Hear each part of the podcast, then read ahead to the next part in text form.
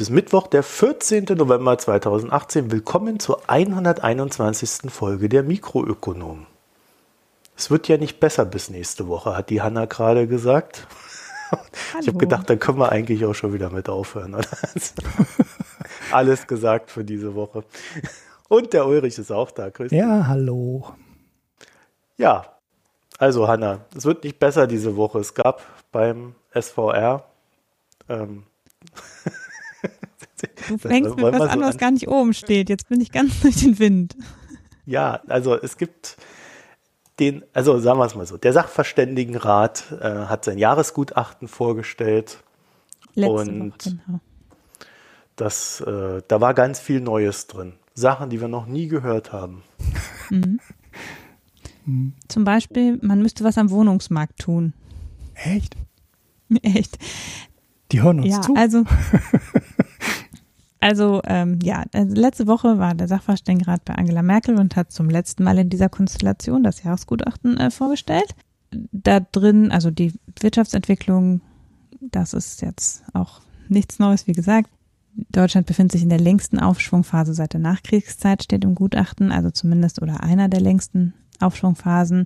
Aber es geht jetzt doch wieder ein bisschen, es schwächt sich ein bisschen ab. Also der Sachverständigenrat prognostiziert 1,6 Prozent Bruttoinlandsproduktswachstum für 2018 und 1,5 Prozent für 2019. Äh, liegt damit, glaube ich, sehr nah an dem, was die Forschungsinstitute auch prognostizieren. Für den Euroraum sieht es etwas besser aus, 2 Prozent und 1,7 Prozent. Und dann steht ein bisschen was drin zum Thema Risiken, also wo die, der Sachverständigenrat Risiken sieht. Auch das ist jetzt äh, nicht so überraschend bei Trump und im Brexit im Wesentlichen, würde ich es zusammenfassen. Das Gutachten steht so ein bisschen unter dem, äh, oder einer der Schwerpunktthemen ist eben, dass äh, der globale Multilateralismus in Gefahr ist und das durch zunehmende europäische Integration aufgefangen werden sollte.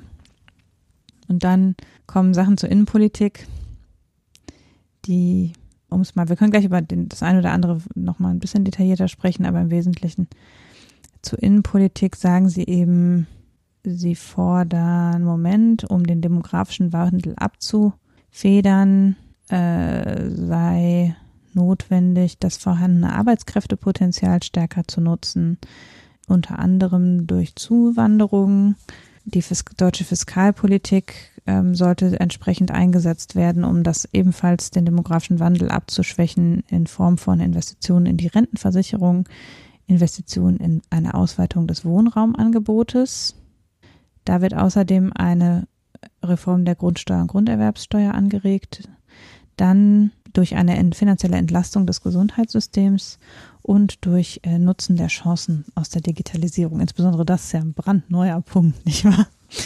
Und sie empfehlen von industriepolitischen Eingriffen eher abzusehen, sondern eben mehr Neoliberalismus. Ja, nein, den Innovationsstandort zu, zu stärken und den Wettbewerb zu fördern, im Wesentlichen im Bereich der Digitalisierung. Mehr okay, das klingt alles ziemlich ne? langweilig, Hanna, oder? Ja, es ist so, es gibt so zwei, drei Punkte, die schon, also in den Details, die, die ganz interessant sind. Äh, das eine ist, dass sie relativ vehement äh, fordern, dass Deutschland sich dafür engagiert, gegen die protektionistischen Maßnahmen der USA vorzugehen. Also ähm, nicht so einen Appeasement-Kurs zu fahren, sondern bei der WTO die Regelverletzungen anzuzeigen, die die USA ja begehen durch die protektionistischen Maßnahmen. Auch gegen den, die, also sich stärker für den, die Wiedereingliederung der USA in das Klimaabkommen einzusetzen und insbesondere sich darum umso mehr für Klimapolitik einzusetzen, das sind sozusagen die, die Sachen, die so ein bisschen in Richtung der USA gehen und wo ich finde, sie beziehen da relativ deutlich Stellung. Also haben Sie denn was dazu gesagt, wie Sie es umsetzen wollten? Weil das hatten wir ja mal hier als Thema mit der CO2-Steuer und Zertifikate. Mit der CO2-Steuer. Haben Sie das gesagt, irgendwas in der Richtung? Ich habe ich hab ja eben schon gesagt, ich habe nur den Überblick gelesen. Ah, okay. Ähm, aber Sie sagen, äh, bezüglich äh, Feinstaub äh, sind sie auch ganz in Regierungslinie gegen ein Fahr Fahrverbot, eher eine Städtemaut, also eine marktbasierte Lösung. um die Verursacher von Stickoxidemissionen ähm, und Feinstaub zu belasten und an den Kosten zu, an den Kosten zu beteiligen. Und bezüglich Klimaschutz sollten Ansätze angestrebt werden, die, ähm, also statt nationaler sollte globale Klimapolitik betrieben werden, die alle Sektoren, Technologien und Regionen umfasst. Zum Beispiel ein einheitlicher globaler CO2-Preis, also keine Steuer, äh, sondern auch eine marktbasierte Lösung. Und die EU sollte in einem ersten Schritt äh, das implementieren. Das mhm, ist das, was okay. steht in der Zusammenfassung. Also im Prinzip an beiden Stellen sind sie gegen eine regulative Maßnahme und eher für eine marktbasierte Maßnahme. Mhm. Und auch nicht über eine Steuer, sondern über Emissionshandel.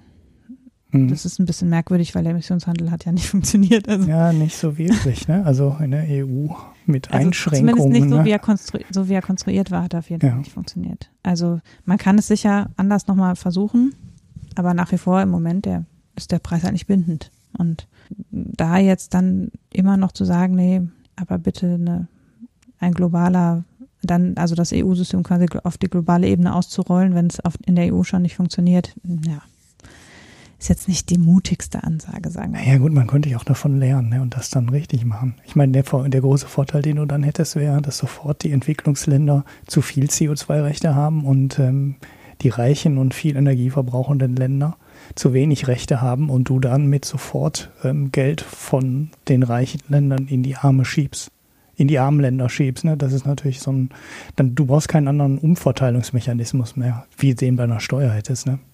Ja, ich meine, es gibt, da gab es aber ja schon im Kyoto-Protokoll, ähm, gab es ja schon Maßnahmen, um diesen Umverteilungseffekt ähm, zu haben, äh, indem eben äh, Unternehmen auch ihre CO2-Zertifikate bekommen konnten, wenn sie in, in Entwicklungsländern in klimaschonende, also in Ländern, die nicht am CO2-Handel beteiligt waren, klimaschonende Maßnahmen durchgeführt haben. Mhm. Und äh, das ist kaum in Anspruch genommen war. Also das ist ne, ja, ja, dass ja. einfach nichts passiert. Ja, ja, gut, dass der Sachverständigenrat dafür so eine rein marktorientierte Lösung ist, kann ich schon nachvollziehen, weil die hat auch durchaus einen gewissen Charme, gerade an der Stelle, weil du dann nicht irgendwelche komischen politischen Prozesse aufsetzen musst, die dann die Förderung von klimaschonenden Maßnahmen in Entwicklungsländern irgendwie sowas über so Nebenkanäle das Geld umschaufeln, sondern es gibt halt nur einen Hauptkanal.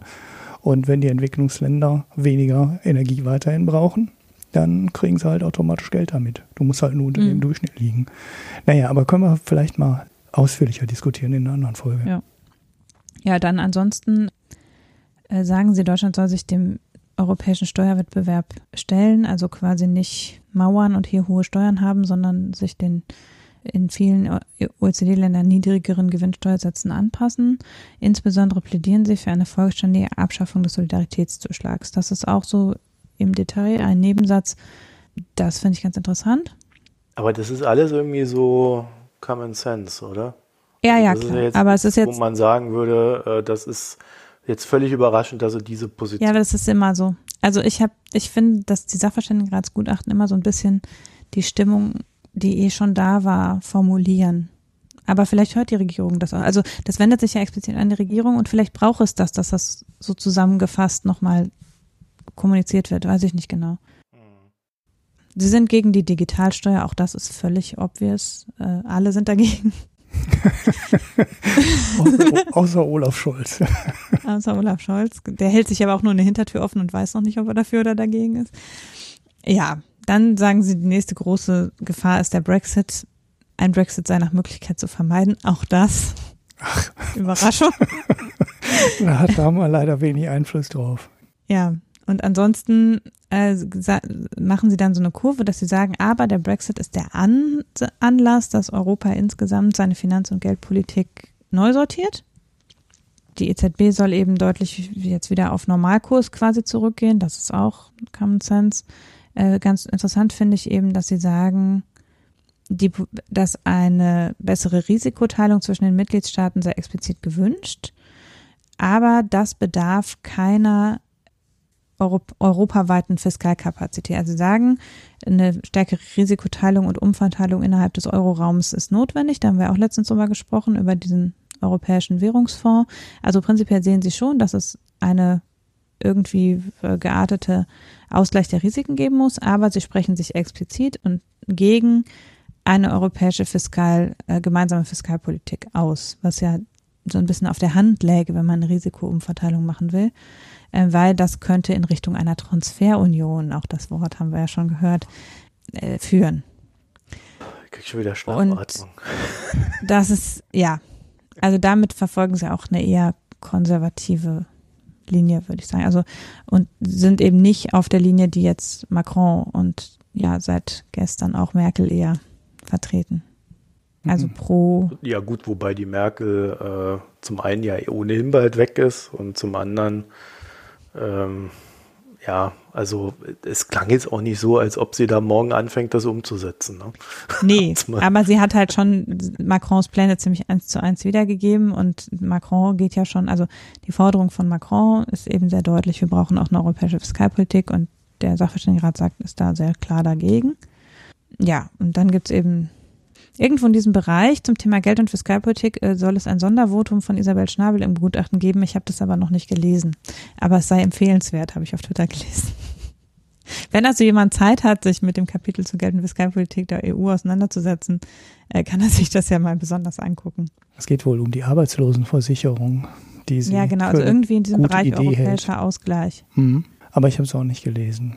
Hast mir jetzt eh gesagt, da steht was zu Klima drin, das muss ich ja dann lesen, das dann mein Teil. Und dann habe ich auch, glaube ich, genug Sachverständigen-Ratgutachten gelesen. ja, okay. Also ich, ich wollte noch mal ein bisschen in die Details reingucken, aber habe es auch noch nicht geschafft. Wie lang ist denn das Ding? 300 Seiten? Ja, 500? normalerweise hat das so, ähm, 468 Seiten. Ah ja, ja. genau, zwischen 300 und 400 Seiten, das ist dann sogar ausgesprochen lang. Also nur falls jetzt irgendwie jemand glaubt, dass ihr hier zu faul gewesen seid, das Ding ist, äh, und da sind kein, also natürlich sind da mal wieder Anlagen und Verweise mit dabei, aber äh, das ist schon weitestgehend so, dass man es quasi durchlesen müsste, um dann alles äh, äh, Intus zu haben. Also das ist jetzt nicht irgendwie gestreckt. Ja. Es teilt sich immer so ein bisschen in äh, so einen allgemeinen Teil, wo eben die aktuellen politischen Entwicklungen ähm, so ein bisschen alle abgefrühstückt werden und eben die Konjunkturentwicklung und so weiter. Und dann gibt es normalerweise Schwerpunktthemen. Und bei den Schwerpunktthemen ist eben Wohnungsmarkt und Gesundheitswesen sind die nationalen Schwerpunktthemen dieses Mal. Und da man kann die Kapitel halt auch einzeln runterladen und sich dann eben dieses, also es gibt halt eben einen relativ starken Schwerpunkt auf Euroraum, Bankenkapitalmarktunion und internationalem Steuerwettbewerb, also EU, sagen wir mal, sind drei bis vier Kapitel. Und für Deutschland eben Wohnungspolitik und Gesundheitswesen. Ja, ich glaube, äh, dieses Ding von Isabel Schnabel ist Seite 218 bis Seite 221. Mhm. Was ich zum Thema Wohnungs, also jetzt bei den nationalen Sachen, ähm, da ist es auch viel so, dass es ein, die Immobilienpreise relativ stark angezogen sind, dass es ein Wohnraumangebotsproblem gibt, das ist ja auch alles bekannt. Ähm, sie sprechen sich dafür aus, nicht, also die Mietpreisbremse sei ineffizient, haben wir auch letztens erst, äh, aber sie setzen nur an den Symptomen an, sondern sie sprechen sich aus, für Maßnahmen zu treffen für eine Ausweitung des Wohnraumangebots und auch da wieder relativ marktbasiert, nämlich Abbau von Verzerrungen wie Grundsteuer und Grunderwerbssteuer und von Regulierungen im Wohnungsbau und dann eine Stärkung von Wohngeld und sozialem Wohnungsbau. Ähm, und der Immobilienbereich sollte in die betriebliche Altersvorsorge mit eingenommen werden, also sollte mit gefördert werden da quasi. Das ist das, was sie sagen. Und beim Gesundheitswesen habe ich mich zunächst, also ich fand das lustig, dass es dazu ein Kapitel gibt, weil es ja auch einen Sachverständigenrat Gesundheit gibt. Und Ja. ich mich dann so ein bisschen gefragt habe, ob die Experten nicht woanders sitzen. Äh, Für den Bereich Gesundheitswesen, natürlich gibt gibt es Gesundheitswirtschaft ein wichtiges Feld, aber ich hätte erwartet, dass Leute, die sich mit Gesundheitswirtschaft und wirtschaftlichen Aspekten vom Gesundheitssystem beschäftigen, in dem Sachverständigenrat Gesundheit angesiedelt wären. Also dass das damit verortet wäre. Ja, aber es ist ja ein Jahresgutachten über alles. Da muss man ja natürlich auch schon Nein, Anspruch zur haben und alles eine der Ahnung haben, oder? gesamtwirtschaftlichen Entwicklung. Ja, aber da zählt ja Gesundheit mit rein. Ja, aber eben nicht, ja, also ich hätte gedacht, da kann man so eine Teilung machen. Mhm. Ich finde, diese Empfehlungen zum Gesundheitssystem lesen sich auch, also das war so der Punkt, wo ich am meisten gedacht habe, aha, äh, weil es eben, Sie sprechen von einer Über- und Fehlversorgung im Gesundheitssystem, während man ja gemeinhin immer eher von einer Unterversorgung hört. Also, und es sei, gebe hohe Kapazitäten und kleinteilige Krankenhausstrukturen. Auch das ist was, wo ich denke, reden wir nicht von Unterversorgung auf dem Land mit Krankenhäusern und Allgemeinärzten. Und es soll eben deshalb im Krankenhaussektor eine weitere Strukturbereinigung äh, und noch mehr wettbewerbliche Elemente geben. Das geht für mich sehr in die Gegenrichtung dessen, was man aus gesundheitspolitischen Kreisen hört. Mhm. Wobei ich eben da kein, also ich habe keine besondere Kenntnis des Gesundheitssektors, aber was ich so der Presse entnehme, ähm, habe ich, lese ich eher von Versorgungsengpässen im Bereich von Allgemeinmedizinern und Krankenhäusern im ländlichen Raum und zum Teil eben auch sowieso schon Schließung von Abteilungen und so weiter. Und da frage ich mich, ob da jetzt wirklich noch Effizienzsteigerungen rauszupressen sind, gerade im Bereich Krankenhäuser. Ja, vor allen Dingen über mehr Wettbewerb. Ja, das ist ja, so, das, wenn ich nicht also mehr weiter diese weiß, Privatisierung dann ist ja schon relativ das. weit fortgeschritten. Ja. Ach, mein Nachbar hat mir heute erzählt, äh, er war im Krankenhaus und dann als Privatpatient und dann hat er da sogar noch Rosen hingestellt bekommen. also, mhm. Ja, also äh, und dann gibt's aber echt so lustige Sachen, wie dann haben sie irgendwie so eine Art äh, Lounge für die Privatpatienten gehabt. Und die war aber irgendwie nur von, was war das, 8 Uhr bis 16.30 Uhr offen. Und dann musstest du nochmal extra abdrücken, wenn du dann einen Schlüssel haben wolltest. Und äh, dann, um dann dort reinzugehen, und A, da gibt's dann immer Kuchen und Kaffee. Und ähm, also guten Kaffee, trinkbaren mhm. Kaffee, nicht Krankenhauskaffee. Und äh, dann konntest du dich dann halt immer mit deinen Gästen dann da reinsetzen. Also ich finde, das, das ist ja völlig krank. Also ich war jetzt auch noch nicht im Krankenhaus, äh, zum Glück, aber äh, das ist ja völlig gaga, was die da machen. Also da sieht man schon, dass da eine ziemliche Fehlleitung in jeglicher Hinsicht stattfindet. Gut, ja, aber das, das nur so als kleine Anekdote. Ja. Das dachte ich mir. Ja, ich weiß auch nicht, ob der Wettbewerb da funktioniert hat. Oder, Doch, der funktioniert sehr gut. Oder zu gut. Wer am meisten der Wettbewerb bezahlt, dreht sich halt um die Privatpatienten. ja, ich gehe auch äh, zum gleichen Arzt. Ähm, wie jemand, der privat versichert ist. Und bei mir sagt er immer Spritze, Tablette oder was bevorzugen Sie? Und dann bin ich nach drei Minuten wieder draußen. Und äh, bei anderen Leuten gibt es dann äh, Alexa, spiel Meeresrauschen. Und dann gibt es halt äh, mit komischen elektronischen Geräten äh, Muskelentspannungs, weiß ich nicht was, äh, Übung. Ach, ja, jetzt, jetzt kommt Alexa. Alexa. Ja, halt die Klappe, Alexa. ja. Spielt die jetzt gut. Meeresrauschen? nee, dafür brauche ich ein Amazon Music Abo. Ey, die hört nicht auf. Ich habe sie hier schon ausgeschaltet. Ich kann sie jetzt höchstens nur leise machen. So. Ja, seht ihr, deswegen sollt ihr so eine Dinger nicht kaufen. Nicht, Vergesse ich mal einmal auf das blöde Ding zu drücken. ja, aber jetzt ist er aus. Keine, das war keine gute Werbung für das Ding. Ja, hm. ja, ja Service-Hinweis. Nächste Woche ist ja wieder äh, Cyber Weekend, äh, Cyberwoche da bei Amazon, der, der, das Äquivalent zu, zu dem, was die Chinesen machen. Und da wird Amazon wahrscheinlich so ein Zehntel des, dessen an Umsatz machen, was, was in China läuft. Ja, also äh, zurück zu unserem Sachverständigen. Ich weiß nicht. ich kann mit diesem Zeugs nichts anfangen. Ich habe ja. mich jetzt hier auch mal noch so durch dieses Gesundheitsding da so ein bisschen durchgeklickt, aber ähm, ja, Nee, also ich habe immer nicht das Gefühl, und vielleicht ist das ja auch einfach mein Problem damit, äh, dass die irgendwie Vorschläge machen, bei denen ich den Eindruck habe, die würden irgendwas lösen. Von dem, was wir an Problemen in unserem Alltag haben.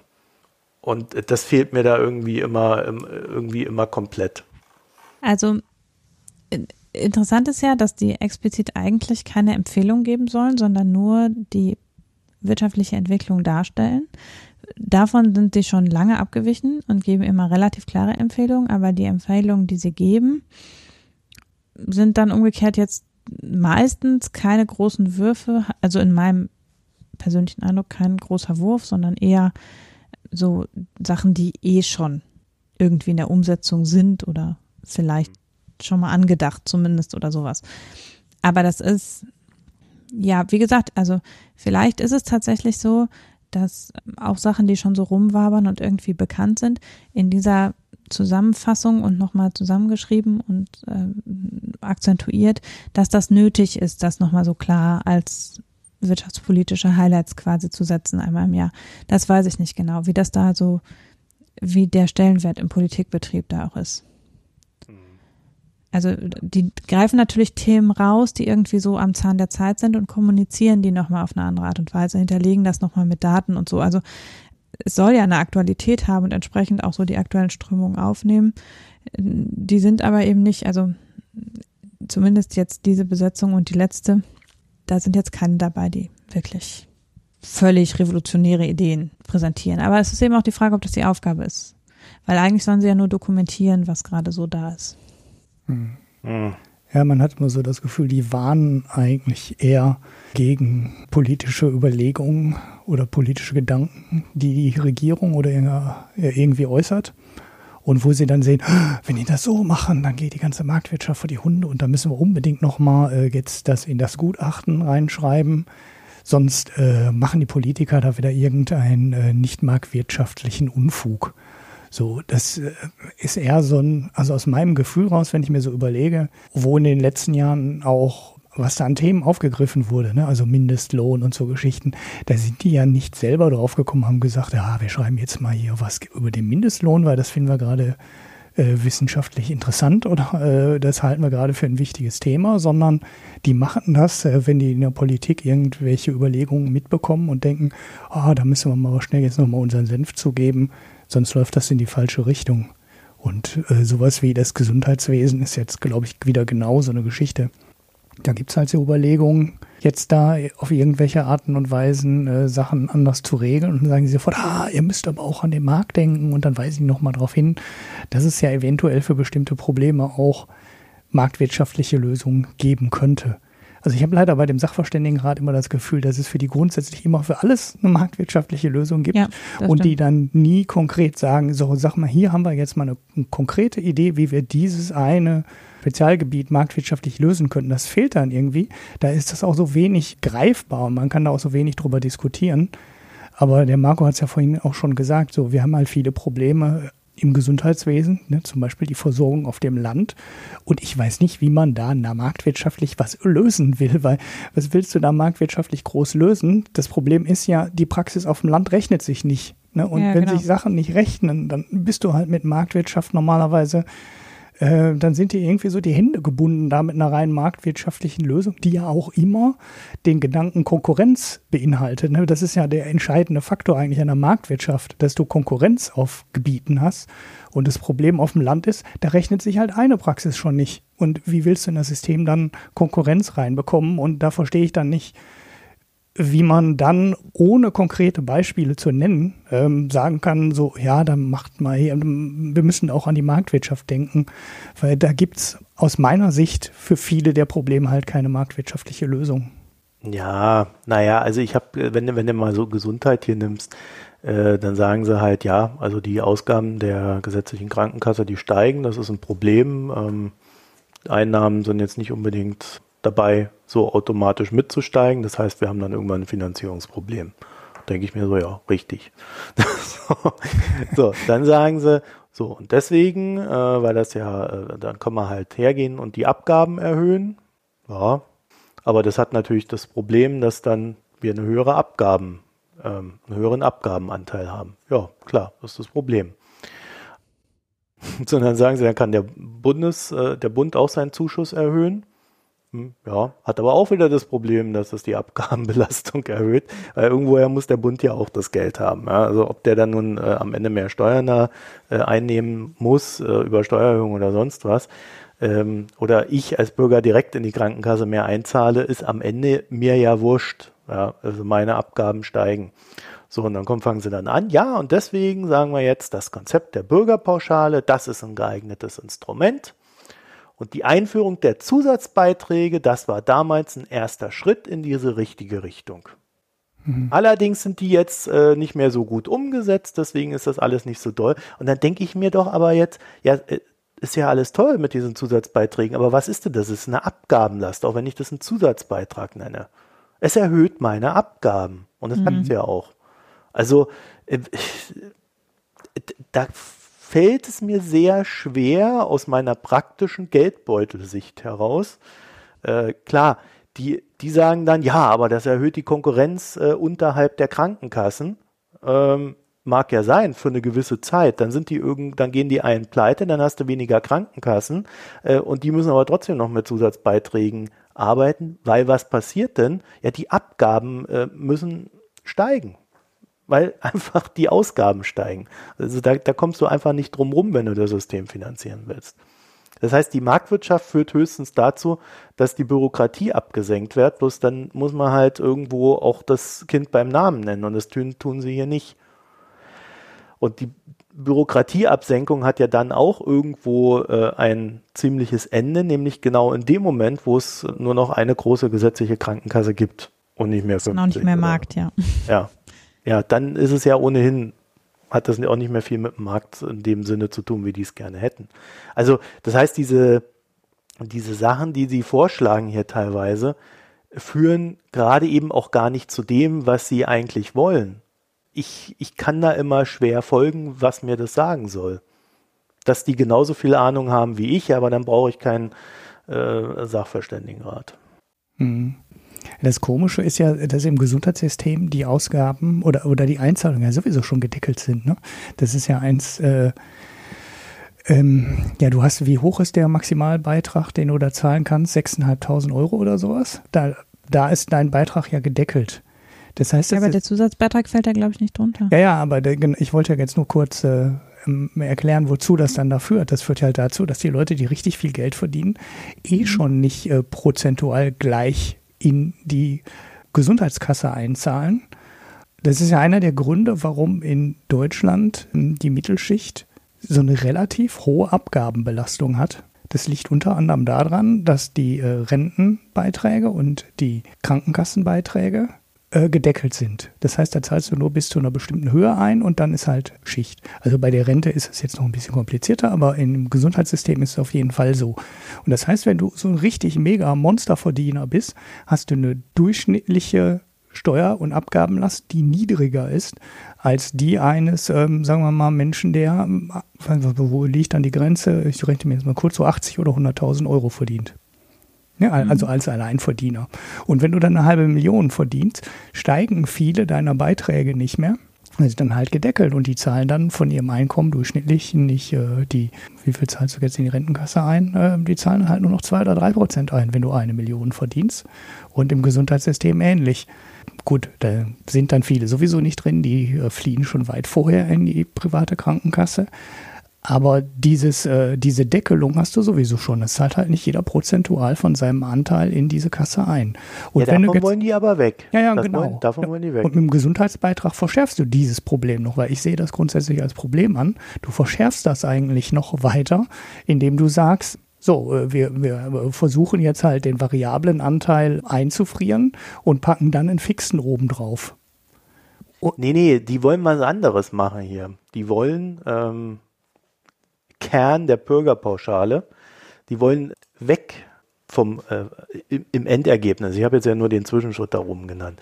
Im Endergebnis wollen sie komplett weg von der einkommensabhängigen Beitragsbemessung. Oha, also noch noch extremer. Ja gut, das macht ja mein noch extremer. Sie wollen, sie wollen, dass jeder, sie wollen, dass ja. jeder äh, Bürger krankenversicherungspflichtig ist und die Krankenkassenbeiträge sollen sich dann nicht mehr nach Einkommen richten, sondern nach den Kosten der Krankenkasse.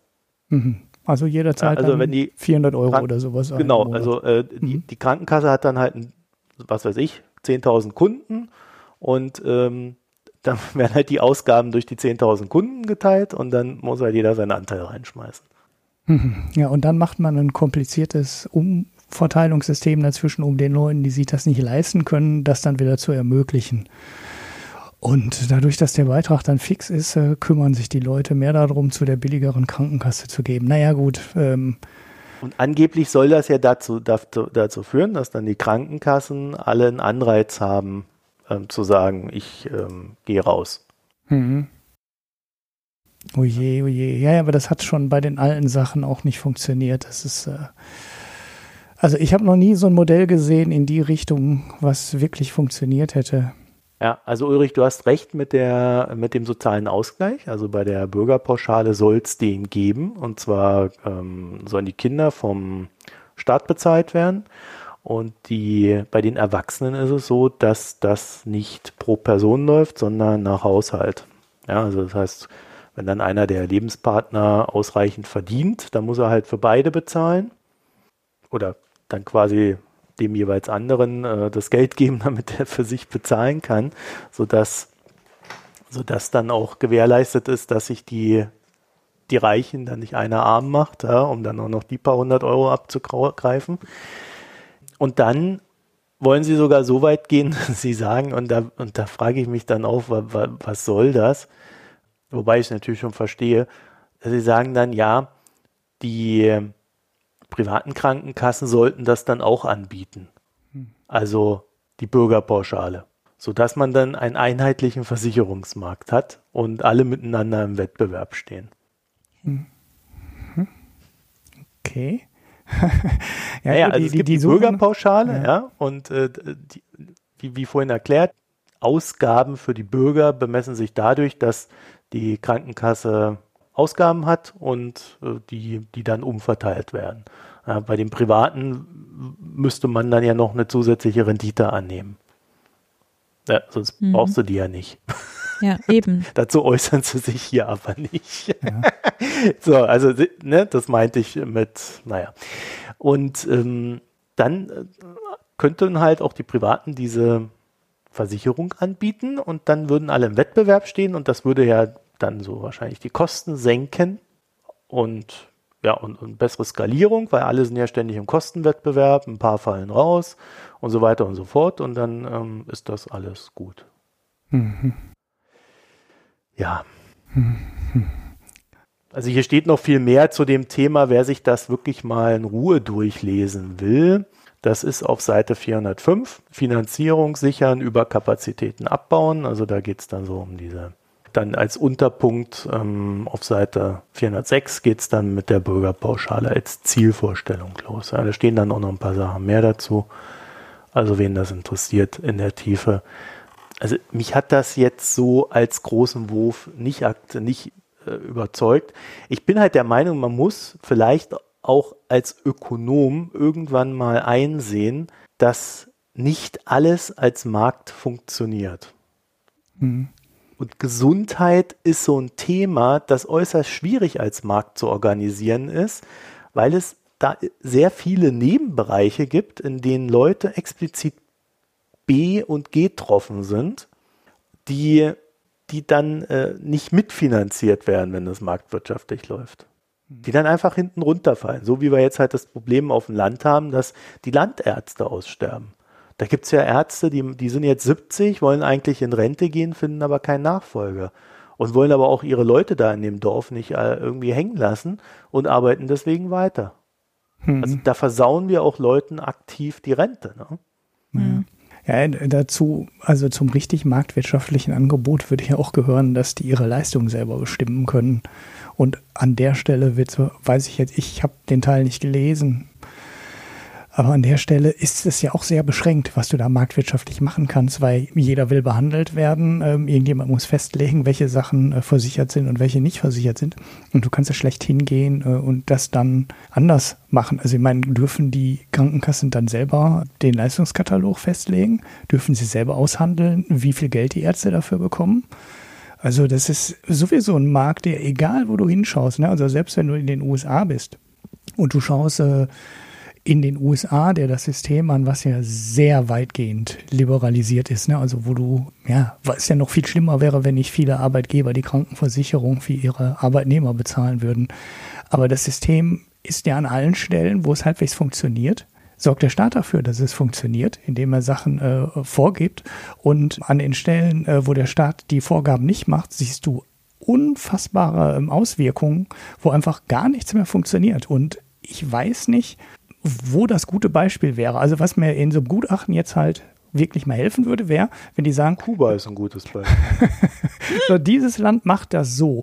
Und da können wir feststellen, das Gesundheitssystem funktioniert besser, es ist preiswerter, die Lebenserwartung ist höher und, und, und. Und wenn ich mir die internationalen Vergleiche des Gesundheitssystems Da ist anschaue, Deutschland schon verdammt gut. dann ist Deutschland zu echt vertretbaren Kosten mit guter Krankenversorgung Mhm. Ausgestattet mit einer vernünftigen Lebenserwartung und, und, und. Und wir müssen uns da im internationalen Vergleich einfach nicht verstecken. Und wenn wir jetzt ein Demografieproblem haben, und das hat Deutschland, wir haben halt zu wenig junge Leute und wir haben zu viel alte Leute. Aber da kannst du jetzt mit dem System machen, was du willst. Das Problem kriegst du nicht weg. Und dann kannst du nicht sagen, ah, wir machen hier mehr Wettbewerb und dann wird das alles gut. Nein, die Krankenkasse wird teurer werden, genauso wie die Rentenversicherung teurer wird und weniger Rente bezahlt wird oder alles zusammen. Ne? Das ist ja immer eine Kombination aus den Dingen. Es geht nicht anders. Ne? Das, das lässt sich halt äh, nicht lösen, das Problem. Das ist ein demografisches Problem und darüber müssen wir uns im Klaren sein, dass die Rente demnächst niedriger wird und dass die Gesundheitsversorgung niedriger wird oder wir alle vorher mehr einzahlen müssen in die Systeme. Und da gibt es keinen Weg drum herum. Und das ist der ganz, ganz große Effekt, den wir haben. Und das andere sind eigentlich nur ganz kleine Stellschrauben und die Anstiege, wenn wir sowieso nicht ähm, verhindern können. Ne? Also auch wenn wir die gesetzliche Rente senken, dann müssen die Leute halt privat vorsorgen. Ne? Und äh, auch das kostet dann wieder Geld und das lässt sich nicht einfach auseinanderdröseln und dann mit so einem Patentrezept zu sagen, ähm, ja, brauchen wir alles nicht und jetzt wird dann alles gut. Und ich weiß jetzt nicht, ob da eine Bürgerpauschale in irgendeinem Land wahnsinnige Vorteile bringen würde. Wir haben es ja auch, ne, was war das in den 90er Jahren und so mal ausprobiert, weil da wollte, da war ja sogar mal in der Überlegung, die Zahnversicherung komplett rauszunehmen aus der gesetzlichen Versorgung ne, und die gesamte Versorgung der Zähne privat zu machen. So, so nach dem Motto, das ist jetzt nicht überlebensnotwendig, also nehmen wir es einfach raus aus der gesetzlichen Krankenversicherung. Da gab es ja auch die Überlegung, und da haben wir ja auch ein paar Schritte in die Richtung gemacht. Und hat dann gemerkt, ja gut, dann haben wir jetzt halt Leute, ähm, die haben. Sieht äh, man die Armut im Mund. Genau, da sieht man sofort, äh, die haben kein Geld. Und ich, ich weiß nicht, ob wir mit den Erfahrungen, die wir gemacht haben und mit den Erfahrungen, die andere Länder gemacht haben, ob man da auf der Ebene und in die Richtung positive Beispiele ableiten kann. Ich, ich sehe sie, ich sehe sie eigentlich nicht. Also ich wüsste nicht, wonach wir uns richten sollten, wo man sagen können, okay, da sind die Beiträge niedriger, da ist es fairer gestaltet und die Gesundheitsvorsorge ist genauso gut oder besser als in Deutschland. Und da haben bestimmt unsere Hörerinnen auch eine ganz starke Meinung zu.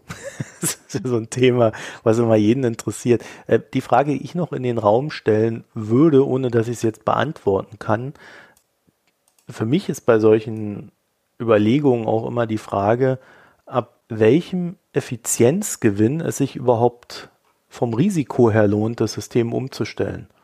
Also mit diesen ganzen Maßnahmen, wie viel Geld sparen wir da wirklich aktiv ein an Gesell als Gesellschaft? Und wie hoch ist das Risiko, dass das völlig schief läuft? Weil man muss ja. Ja. auch immer berücksichtigen, dass die eine Sache ist, wie es hier auf dem Reißbrett entworfen wird. Das andere ist, wie es dann Politiker umsetzen. Und das dritte ist, wie, wie Rechtsanwälte es dann wieder auslegen und äh, versuchen da wieder irgendwelche Leerstellen für sich zu finden, wo sie dann äh, Geld verdienen können. Oder die Unternehmen, die dann dahinter stehen.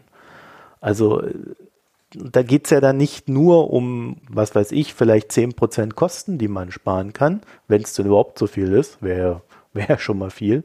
Aber da geht's ja dann auch aktiv darum, welche humanen Kosten hat das, wenn es schief läuft. Ja, also wie viele Menschen leiden dann darunter, dass der Staat äh, das System umgebaut hat und es dann einfach schlechter ist.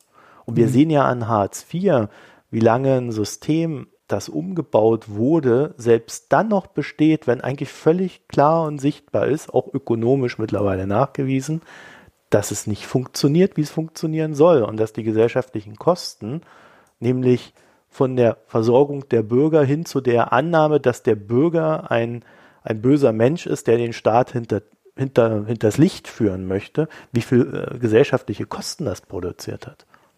Mhm. Und das ist hier überhaupt nicht drin. Und das wäre aber schon auch etwas, was ich mir von Ökonomen erwarte, weil das ist etwas, was das Fach ursprünglich mal von ihnen abgefordert hatte. Mhm.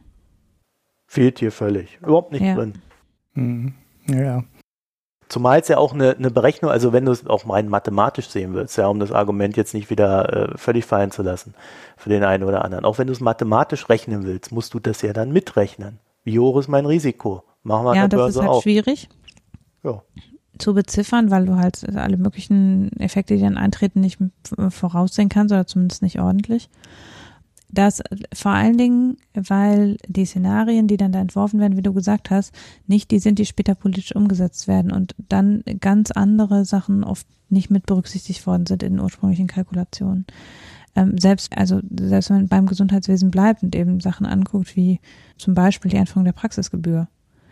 Äh, Das war eben, wie viele Leute dann tatsächlich zum Arzt gehen oder nicht zum Arzt gehen. Das konnte man vorher nicht voraussehen. Und dann hat sich irgendwann herausgestellt, ja, okay, nee. Äh, Nee, unsere Kosten waren viel höher, weil die Leute die, überhaupt nicht mehr das, zum Arzt die ganze sind. Mist, das alles zu kassieren und abzurechnen und keine Ahnung was, hat viel mehr gekostet als die Effizienzsteigerung, die dadurch entstanden ist, dass dann manche Leute nicht zum Arzt gegangen sind. Und da ist eben, und das ist extrem schwierig, also das Verhalten, was da, was darauf folgt, äh, ist eben extrem schwierig vorauszusagen, insbesondere wenn die ganz konkrete Ausgestaltung politisch wie verwalterisch noch nicht klar ist. Aber das gilt für jedes, für jedes Feld, wo man eine äh, ökonomische Beratung von Politik machen will. Äh, Man kann es halt nie richtig voraussehen. Und Naja, du kannst es nicht voraussehen, aber du kannst schon anhand dessen, was du da strukturierst, sehen, in welche Richtung es läuft. Also verändere ich die Fragestellung mit meiner ökonomischen Annahme dahingehend, dass sie ein negatives Menschenbild befördert, das heißt, ich erhöhe den Druck in der Gesellschaft, oder verändere ich die Frage so, dass sie ein positiveres Menschenbild hat. Und Ja, das ist aber eine Frage von politischer Ausrichtung im Grunde. Ja, die sind politischer Ausrichtung, aber sie schlagen sich ja nieder in der ökonomischen Umsetzung. Also Hartz IV ist da für mich ein klassisches Beispiel. Das ist ja auch durchgerechnet worden, aber es hat auch die Fragestellung innerhalb des Sozialsystems ins Gegenteil verkehrt von dem, was vorher war. Und das äh, müsste man dann ökonomisch schon noch mit berücksichtigen, dass das eine Folge hat. Nämlich, dass dann die Leute ja auch zu dem werden, was man aus ihnen macht. Ich weiß nicht, ich, ich glaube, ich kann das nicht so gut erklären, aber ich glaube schon, dass der Punkt klar ist. Ja? Ja, Und ähm, das sind, das sind so Sachen, wo ich mich schon frage, äh, warum das hier nicht berücksichtigt wird, weil das wäre etwas, was ich von Wirtschaftsweisen, wie sie sich ja hier auch nennen, äh, auch wenn das ein inoffizieller Begriff ist, durchaus erwarten würde. Hm, ja. ja, vielleicht sind Aber sie das ist auch nur vielleicht mein Anspruch zu hoch. Wirtschaftsweise in Anführungszeichen. Mhm. Ja, es wird ja dann immer der Witz mit AI und EI gemacht, aber äh, weißt du, ich wollte da gar nicht so weit runter, sondern äh, ich würde es halt einfach ernst nehmen und dann auch äh, auf dieser Ebene des Ernstnehmens den Anspruch formulieren an diese Leute. Mhm. Ja, und äh, da müssen sie halt sagen, wenn sie sich dafür nicht in, die, in der Lage sehen. So, und letztes Wort in Sachen Mode könnten die Herren äh, sicherlich auch nochmal nachlegen hier. Gibt ja so ein schönes Gruppenfoto. ja, okay. Ach ja, es gibt noch was Erheiterndes zu erzählen. was, was hat denn der Philipp Plickert mal wieder verbrochen? Jetzt im Grunde äh, knüpft das daran an, wir haben ja äh, über den Sachverständigenrat vor gar nicht so langer Zeit schon gesprochen, weil ja es eine nach eine neue Nominierung gab von Seiten des DGB.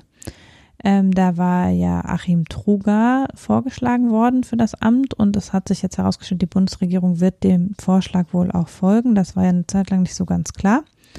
Und da gab es jetzt so eine ganz Also skurrile der Geschichte. Inkompetente, ne? Der, der nichts Genau, kann. der inkompetente FH-Prof, der nichts kann. Nee. Nein. Laut Lars Feld. nicht, ja, ja, und ähm, Frau Schnabel war Laut auch nicht so begeistert. Philipp Plickert auch scheinbar. Ja, gut. Okay, Also es ist wieder, das fällt für mich wieder in die, wir haben ja in letzter Zeit öfter mal über die Wirtschaftsberichterstattung der FAZ etwas kritisch gesprochen und auch das geht wieder deutlich in die Richtung.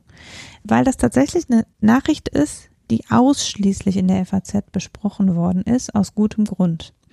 Also ganz grob, der Achim Truger war letztes Wochenende auf einer Veranstaltung von der SPD, glaube ich, also so einer Diskussionsveranstaltung, Podiumsdiskussion oder sowas.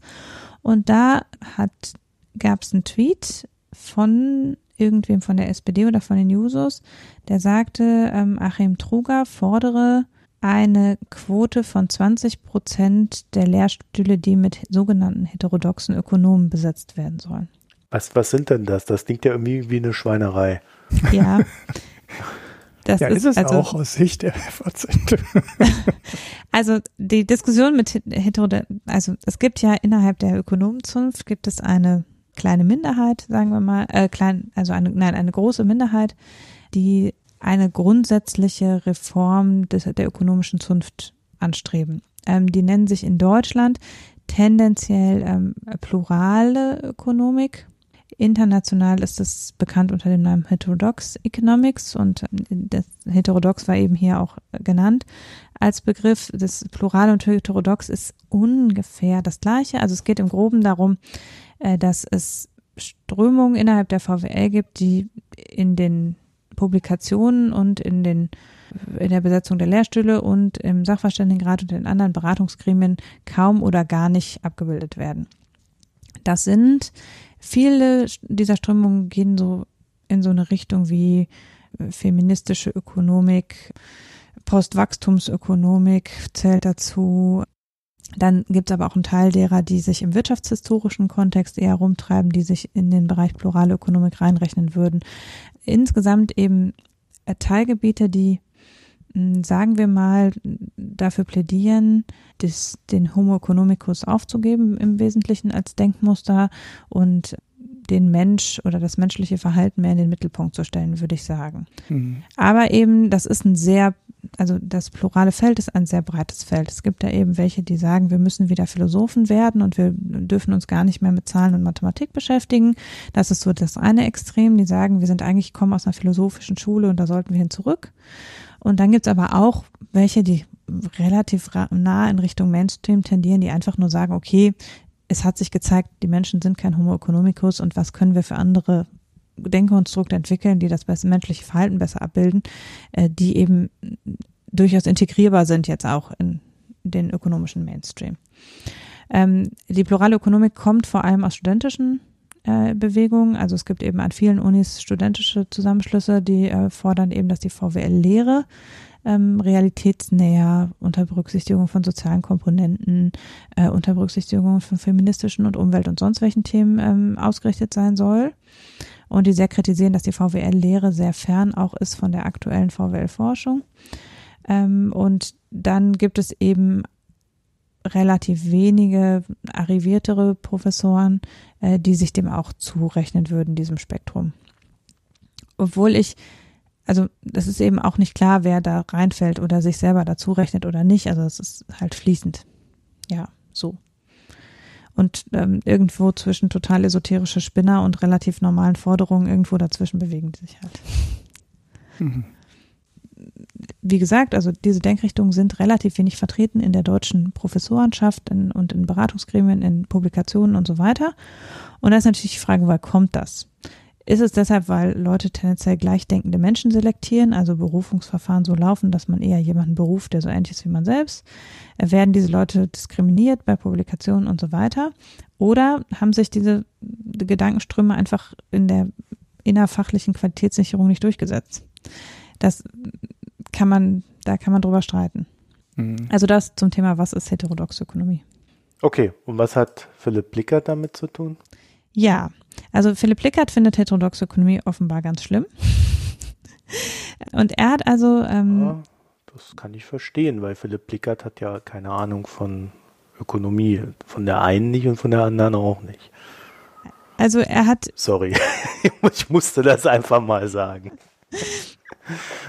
also der hat diesen Tweet von diesem, von dieser SPD-Veranstaltung aufgegriffen, wo eben steht, ähm, Achim Truger fordert eine Quote von 20 Prozent der Lehrstühle sollte mit heterodoxen Ökonomen besetzt werden.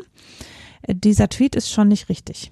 Also weil Truger hat auf dieser Veranstaltung ein, sich bezogen und es ist nicht klar, in welchem Kontext eigentlich, auf einen offenen Brief des Netzwerks Plurale Ökonomik aus dem Jahr 2012. Also im Jahr 2012 hat das Netzwerk Plurale Ökonomik einen Brief an den Verein für Sozialpolitik geschrieben. Das ist die Deutsche Ökonomen-Berufsvereinigung. das, und da waren eben insgesamt acht Forderungen drin, wie die VWL und die VWL-Lehre reformiert werden sollten. Und eine dieser Forderungen war, es sollten zukünftig 20 Prozent der Lehrstühle mit heterodox denkenden Menschen besetzt sein. Da steht jetzt schon in diesem offenen Brief steht nicht so richtig Quote, also nicht, dass das eben, dass man immer jeden fünften einen heterodoxen nehmen muss, sondern da steht, es sollte eine Zielgröße sein. Das hat auch das Netzwerk Plurale Ökonomik auf Twitter jetzt nochmal betont, dass diese Forderung eine Zielgröße sei. Also Unterschied zwischen Quote und Zielgröße. Ja, also das ist schon mal was völlig ja. anderes, eine Zielgröße. Genau, also es, es, sie haben nirgendwo gesagt, ihr müsst jetzt immer jeden fünften so berufen. Also das ist nicht, was äh, schon in diesem offenen Brief stand. Der offene Brief ist super kritisiert worden. Der Verein für Sozialpolitik hat dazu auch Stellung genommen. Das war 2012. Also da gab es ein, da gab's, das war auch ein bisschen Popcorn.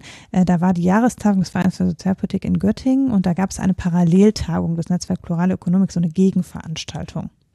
Und dann gab es eben einige vom Verein für Sozialpolitik, die auch auf dieser Gegenveranstaltung sich dem gestellt haben, quasi der Kritik und da mit den Leuten gesprochen haben. Und es gab eben viele aus dem Verein für Sozialpolitik, die das sehr boykottiert haben. Und es war so ein bisschen so ein, also das war zu dem Zeitpunkt war das schon, da war, wallte so die Emotionen relativ hoch. Aber es ist eben Jahre her. Und Truger hat jetzt aus irgendeinem Grund diesen Brief auf dieser Veranstaltung genannt. Also er hatte das auf seinen Folien, diese Forderungen. Aber ob er jetzt nur gesagt hat, hier solche Strömungen gibt es oder ob er sich diese Forderungen jetzt nochmal zu eigen gemacht hat, das kann man nicht feststellen. Also äh, dazu, er hat selber dazu nicht Stellung bezogen und es ist nirgendwo anders irgendwas darüber, über diese Veranstaltung publiziert worden. Äh, Philipp Lickert hat aber dann diesen Tweet genommen von so einem SPD-Menschen und hat daraus konstruiert, Truger würde 20 Prozent fordern an heterodoxen Ökonomen auf Lehrstuhlen, was schon mal nicht stimmt, weil er selbst im, im Schriftsatz, also selbst der Schriftsatz dieser Folie ist eins zu eins aus diesem Brief übernommen. Also er hat das offenbar einfach da rauskopiert und er hat dann diesen, diese Forderung, dann hat er ganz viele Ökonomen angerufen und gefragt, was sie denn von dieser Forderung des neuen Wirtschaftsweisen Truger halten. Dann haben die Ökonomen alle gesagt, oh Gott, nein, waren alle relativ reserviert, auch die Sachverständigen waren relativ ähm, zugeknöpft bis etwas nicht amüsiert darüber, dass Truger da jetzt äh, mit so einer forschen Forderung kommt, die er ja gar nicht gestellt hat. Und dann hat Philipp Lickert darüber einen Artikel geschrieben in der FAZ, dass äh, Achim Truger, der Wirtschaftsweise in Spee, äh, diese Forderung gestellt habe und alle möglichen Ökonomen dagegen seien. Und naja, er hat ja noch was gemacht. Er hat noch das was? war ja, das war ja, ja, ja. Er hat ja äh, auch bei der, bei den pluralen Ökonomen angefragt. Genau, ja, aber die haben gesagt, sie möchten dazu nicht Und sie haben ihm, also er hat für seine Recherche dieses Artikels bei denen angefragt und sie haben ihm gesagt, dass das, was er sagt, falsch ist. Mhm. und er hat die Scheiße trotzdem veröffentlicht, als ob er das nie erfahren hätte von denen. Und das haben sie jetzt auf Twitter rausgehauen.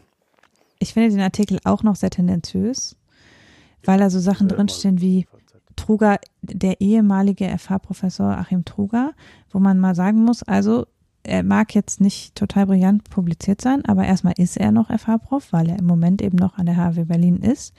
Er hat aber einen Ruf auf eine Universitätsprofessur in Duisburg. Und in dem Moment, wo man den Ruf hat, ist klar, dass man prinzipiell Universitätsprofessor werden könnte, wenn man selber wollte. Die Verhandlungen laufen noch, er ist noch nicht in Duisburg, also ist er im Moment noch FH-Prof, aber er hat diesen Ruf erhalten. Das heißt, da jetzt so ein ehemaliger FH-Prof, das ist schon wirklich auch so, dass ihn sehr in ein negatives Licht rücken. Wenn man jetzt also ne, so aus, aus akademisch-wissenschaftlicher Sicht. Und das also das Ganze ist so, also ja, auch sehr äh, tendenziös geschrieben insgesamt. Ich finde Ja, aber was soll man denn von dem ehemaligen Journalisten Philipp Plickert da erwarten? das also, letzte Aufgebot an Journalisten. Mir hat ja, Facebook genau. irgendwie also, letztens vorgeschlagen, ich soll mal Philipp äh, Plickert äh, befreunden. Und ich habe mich dann mal dadurch sein Profil ge geklickt. Ich kann das ja nur mal empfehlen, ohne das jetzt weiter zu kommentieren. Naja, es fängt ja schon bei der Überschrift an, ne? Also der, Nein, ich ja, meine auf Facebook. Aufgebot. Nein, nein, jetzt mal auf der in der FAZ der Artikel. Ja. Das letzte Aufgebot. Ja, der ist von vorne bis hinten scheiße, der Artikel. Also das ja. ist völliger Bullshit, sowas so zu machen. Und ähm, ich, ich weiß auch nicht, warum, und das ist ja jetzt auch nicht das erste Mal, dass der sowas macht. Ich weiß halt nicht, warum das bei der FAZ immer wieder möglich ist, so ein ja, Blödsinn das frage ich mich halt auch. Ich also, habe nur gehört, dass der Herr Plickert auf dem Schoß vom Herausgeber sitzt und deswegen halt so ein Zeugs machen kann. So, mhm. Das ist das, was man so hört. Das ist Aber es übrigens, ist ja nicht nur er.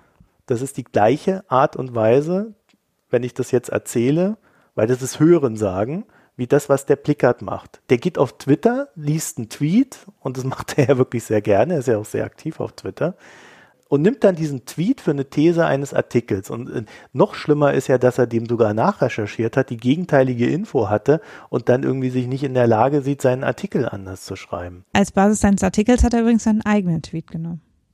Ja, da,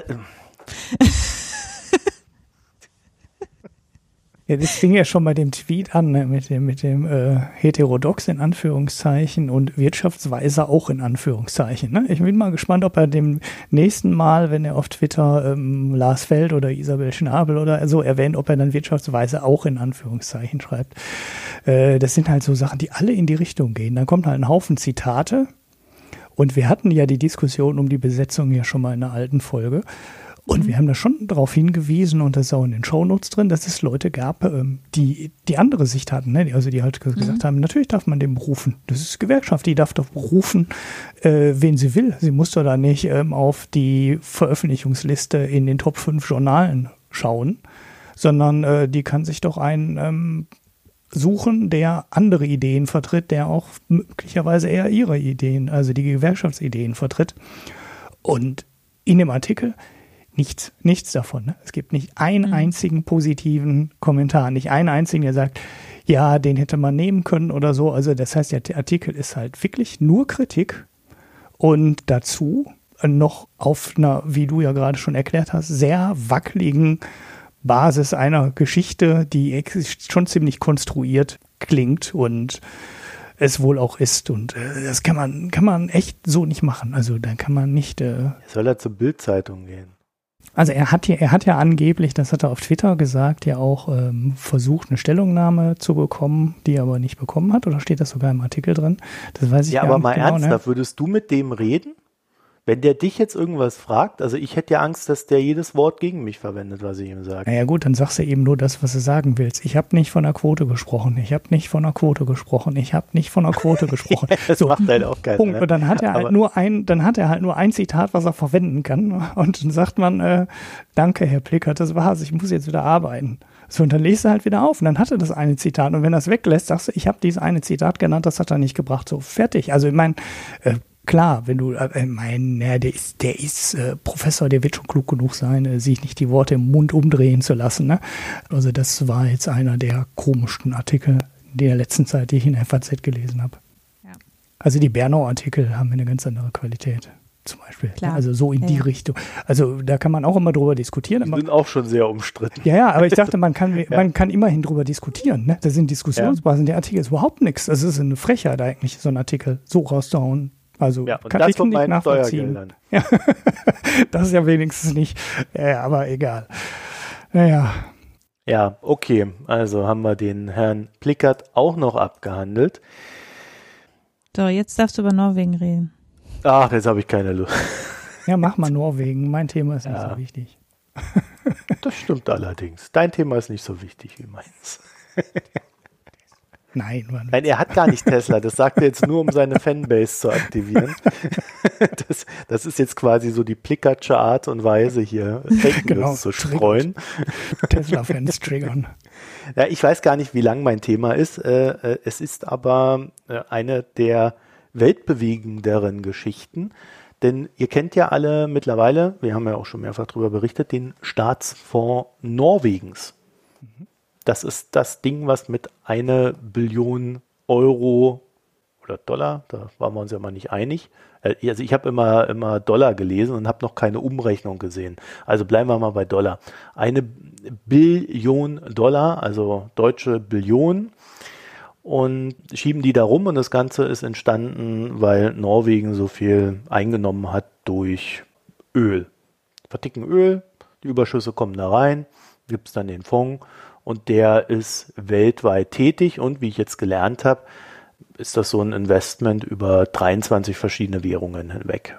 Also die investieren in Unternehmensanleihen, in Aktiengesellschaften. Ähm, ich glaube, es gab mal irgendwie so diese schöne Zahl, wenn sie, wenn man das so rechnen würde, halten sie an jedem Unternehmen der Welt mindestens ein Prozent oder mehr. Mhm. 1,2 oder 1,3 oder irgendwie sowas. Also ein Riesending, richtig wichtig auch dadurch für, für den Finanzmarkt. So, und jetzt ist in Norwegen so eine Diskussion entbrannt, also jetzt nicht unbedingt gestern, sondern auch schon länger her, aber die spitzt sich jetzt so auf äh, ihre Entscheidung zu. Und zwar streiten die darüber, ob dieser Fonds bei der äh, Notenbank angesiedelt sein soll oder ob er ein, ein eigenes Ding ist. Mhm. So, und das klingt jetzt erstmal irgendwie so ein bisschen langweilig, hat aber zur Folge, wenn der Fonds bei der Notenbank angesiedelt ist, gilt er als Währungsreserve. Mhm. Und eine Währungsreserve wird äh, extrem konservativ verwaltet.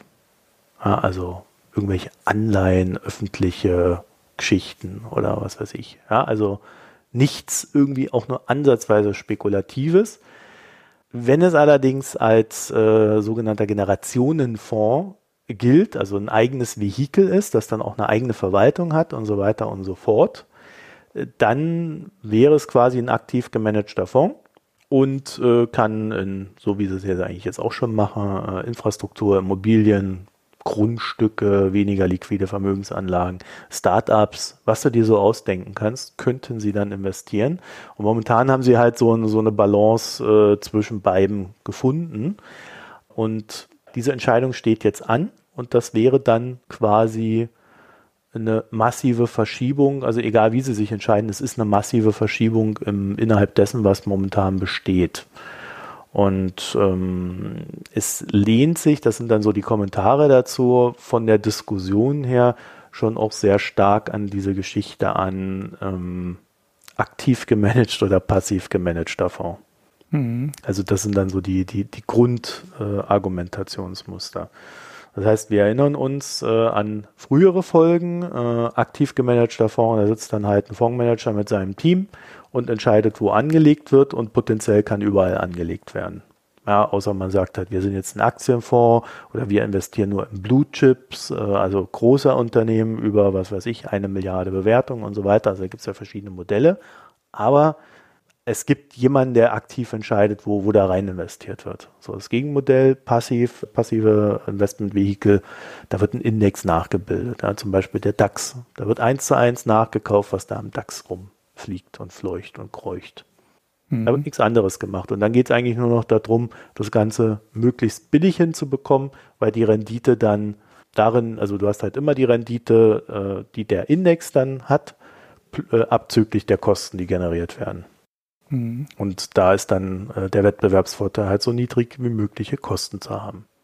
So ein bisschen geht das dann auch in diese Richtung, diese ganze Diskussion. Ich würde jetzt nicht prognostizieren wollen, wie das ausgeht, habe aber die Vermutung, dass es, also ich würde es gerne sehen, dass es ein aktiv gemanagter Fonds wird, also so ein Generationenfonds, vermute aber, dass sie sich dazu entscheiden werden, äh, eine Währungsreserve draus zu machen was wahrscheinlich dann aus so einer staatlichen Denkweise heraus auch einfach ja, so eine, so eine Folge des Akteurs ist.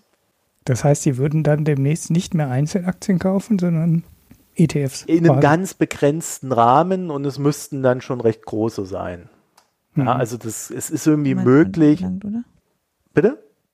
Es galt ja, eigentlich galt ja der norwegische Fonds mal so als vorbildhaft, auch was eben relativ aktiven Eingriff in, in äh, ja, so generationenübergreifende Ziele und so anbelangt. Genau, sie sind ja hergegangen und haben gesagt, wir irgendwann mal, ich weiß jetzt nicht wann genau, aber sie haben dann halt gesagt, okay, wir äh, versuchen jetzt auch ethisch und moralisch korrekt zu investieren. Das heißt, keine Waffenunternehmen. Ja, dann irgendwann haben sie gesagt, Kohle wollen wir auch nicht mehr äh, und alles so eine Zeugs. Ja, ich glaube, in eine mhm. Deutsche Bank würden sie vielleicht auch nicht investieren, ich weiß es nicht. Aber ähm, gut, das wäre also, besser gewesen, wenn sie es nicht gemacht hätten. Äh, ja, ich weiß es nicht, ob sie drin sind. Jedenfalls, ähm, das sind, äh, das sind so Ziele, die sie sich dann irgendwann mal gesteckt haben. Also das war auch immer das, was dieses Ding so interessant gemacht hat, dass es eine Rendite erwirtschaftet und äh, gleichzeitig dann auch versucht, das Ganze noch ähm, in einem ja, angenehmen Rahmen zu machen. Ja, und äh, die Notenbank selber, wenn man sie dann so befragt, das habe ich natürlich nicht, sondern ich habe es nur gelesen. Für die ist das äh, eine recht emotionslose Geschichte. Sie sagt, ja, da muss sich die Politik halt entscheiden, welche Investmentstrategie mhm. sie verfolgen möchte. Wir beharren jetzt nicht darauf, dass das Ganze zu uns verlegt oder endgültig zu uns verlegt wird, weil momentan ist es tatsächlich eine Unterabteilung in der Notenbank. Mhm. Gut, die Regierung möchte den Fonds in der Zentralbank belassen, also Deswegen wäre dann auch so mein Tipp, dass das Ganze dann wohl da endet. Entscheiden wird aber das Parlament. Warum wollen die das denn überhaupt ändern? das habe ich nicht rausgefunden. Das ist einfach irgendwann mal aufgetaucht, das Thema als Fragestellung wie oben formuliert. Ob es denn jetzt eine Währungsreserve ist oder ein Generationenfonds. Und da alles andere ist die Konsequenz daraus. Hm. Weil, äh, wenn du die Frage so stellst, weil es ist ja eigentlich als Generationsfonds ja. gedacht und mhm. ist aber als Währungsreserve angesiedelt, handelt aber als Generationenfonds irgendwie. Ich glaube, das ist aufgetaucht. Also ich habe das vor vier, fünf Monaten habe ich schon mal was darüber gelesen, glaube ich, ähm, weil die Norweger die ersten waren, die gesagt haben, wir müssen uns aktiv auf die Postöl-Ära also das ist jetzt wieder die Diskussion um diesen Fonds aufgetaucht, weil Norwegen relativ aktiv sagt, wir bereiten uns jetzt schon auf die Postöl-Ära vor. Und äh, dann ist natürlich die Frage, im Moment hat, die sammeln ja jetzt ständig Geld ein, weil sie die Überschüsse aus dem Ölgeschäft einsammeln und laufen quasi so im laufenden Betrieb.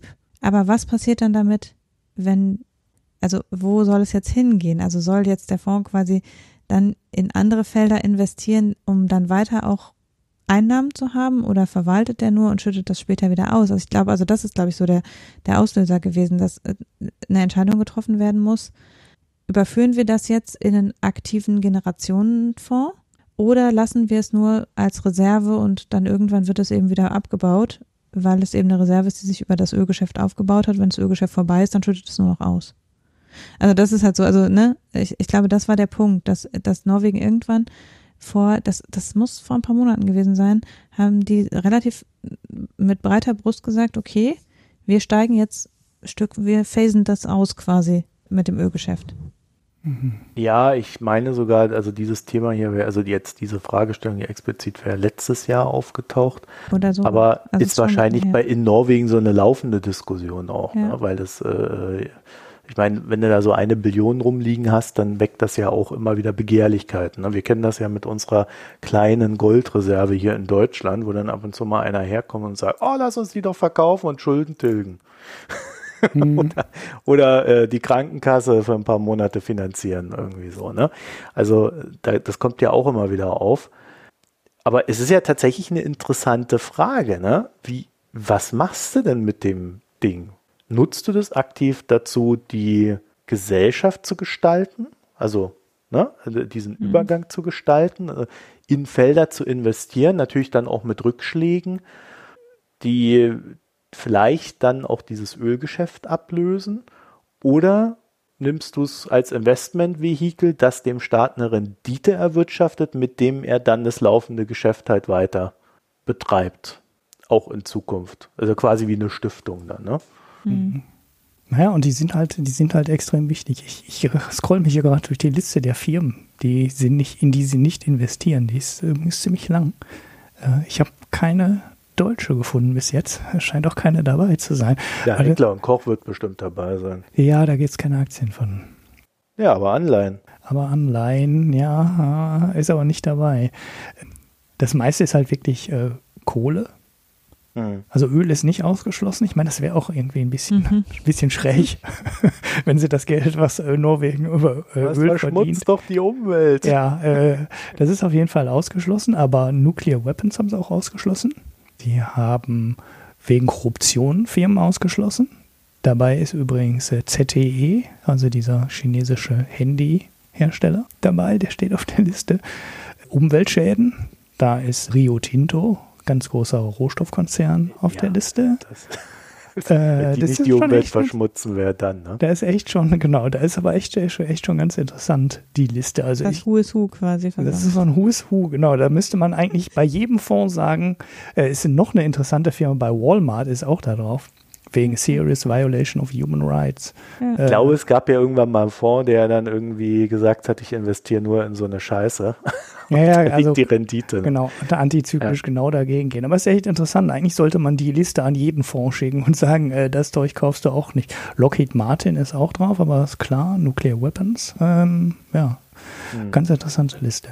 Pack sie in die Show Notes. Ja. Also ähm, ich habe jetzt äh, schon rumgeguckt, auch nicht mehr Informationen zu der Sache gefunden. Falls da irgendwie noch jemand was Ergänzendes hat, würde mich echt interessieren. Also gerade so in Bezug äh, darauf, wie, wie dann vielleicht auch die Norweger da äh, das so intern da diskutieren. Ich habe jetzt immer nur so Zweit- und Drittquellen dazu gefunden, äh, aber jetzt nichts tiefer gehendes. Also vielleicht gibt es da irgendwo ein Paper. Habe ich ja keins gefunden. Wäre mal mhm. interessant. Also wenn es auf Englisch ist. Ja, Norwegisch kann ich nicht. Ja. Das können dummerweise nur sehr wenige Leute. Ich habe ja, jetzt hier verzweifelt e E.ON oder RWE oder sowas gesucht, aber die sind nicht drauf. Die haben es nicht geschafft, auf, auf, die Liste zu kommen. Also nicht, nicht verschmutzend genug. Airbus und Boeing sind drauf. Ja, ich glaube, bei Kohle war das irgendwie so ein 30% Umsatzanteil oder sowas, den du haben musst mit äh, Kohleförderung oder Kohleverbrennung. Naja, da, und da scheint das ist ja schon wieder die Einschränkung. Ja, ja, also es ist äh, kein nicht, ne? Du nicht irgendwie so, wenn du jetzt irgendwie nur Kohle verkaufst, dann bist du nicht sofort auf der Liste, sondern es muss irgendwie einen spürbaren Anteil haben an deinem Geschäft. Und Jedenfalls, das heißt ja im Kern auch, dass in Norwegen äh, so ein bisschen die Annahme ist, dass das jetzt zu Ende geht mit dem Öl. Und ich habe da just eine Financial Times neben mir liegen, die, die sich gestern damit beschäftigt hat, dass 2040 war die Zahl. Ja, dass 2040 vorbei ist mit dem Öl. Mhm. Nicht vorbei, aber dass dann halt so die Schwelle erreicht wird. Genau, 2040. Da wird dann so die Schwelle erreicht, wo man sagen kann, jetzt geht es im Bach runter. Mhm. Also die Transis, äh, die, äh, die Veränderung hin zu erneuerbaren Energien und äh, Gas, also das sind so die beiden Sachen äh, weg vom Öl und Kohle ist auch klar. Ja, also Kohle und Öl äh, wird immer weniger, wobei erstaunlicherweise der Kohleanteil echt hoch ist noch teilweise. Ja, also viel höher als Öl. Und das soll dann so äh, global erst so ab 2040 äh, sich ändern. Und da spielen dann natürlich so Länder wie China und Indien ne, eine richtig große Rolle. Ja, also da haben wir aus Deutschland heraus, haben wir echt nichts zu melden bei dem Thema. Und dann ist natürlich die Frage, jetzt haben wir 2018, also wenn du jetzt Norwegen wärst, Hanna, was meinst du? Würdest du auch schon mal langsam anfangen, ne? Wenn da 2040 der Umschwung kommt, müsste man dann jetzt so die Entscheidungen treffen, ne? Ja, auf jeden Fall. Also ähm, das sehen wir ja jetzt auch an den, ähm, den Fristen, die genannt werden für den Kohleausstieg hier zum Beispiel. Dass jetzt gesagt wird, okay, wenn wir jetzt die, die Weichen stellen, dann ist, ähm, können wir für 2035 vielleicht den Strukturwandel geschafft haben. Also das ist einfach, wenn du so, wenn du von einer etablierten Industrie weg willst, woanders hin und du willst es ordentlich machen und ohne große gesellschaftliche Verluste, dann musst du 20 bis 30 Jahre dafür rechnen. Hm, ja. Und letztlich, wie lange hat der Strukturwandel gebraucht, weg von der Steinkohle? Ist noch nicht fertig. Naja, auch Jetzt fangen wir es bei der Braunkohle an und es ist halt bei den ölabhängigen Ländern genauso. Hm.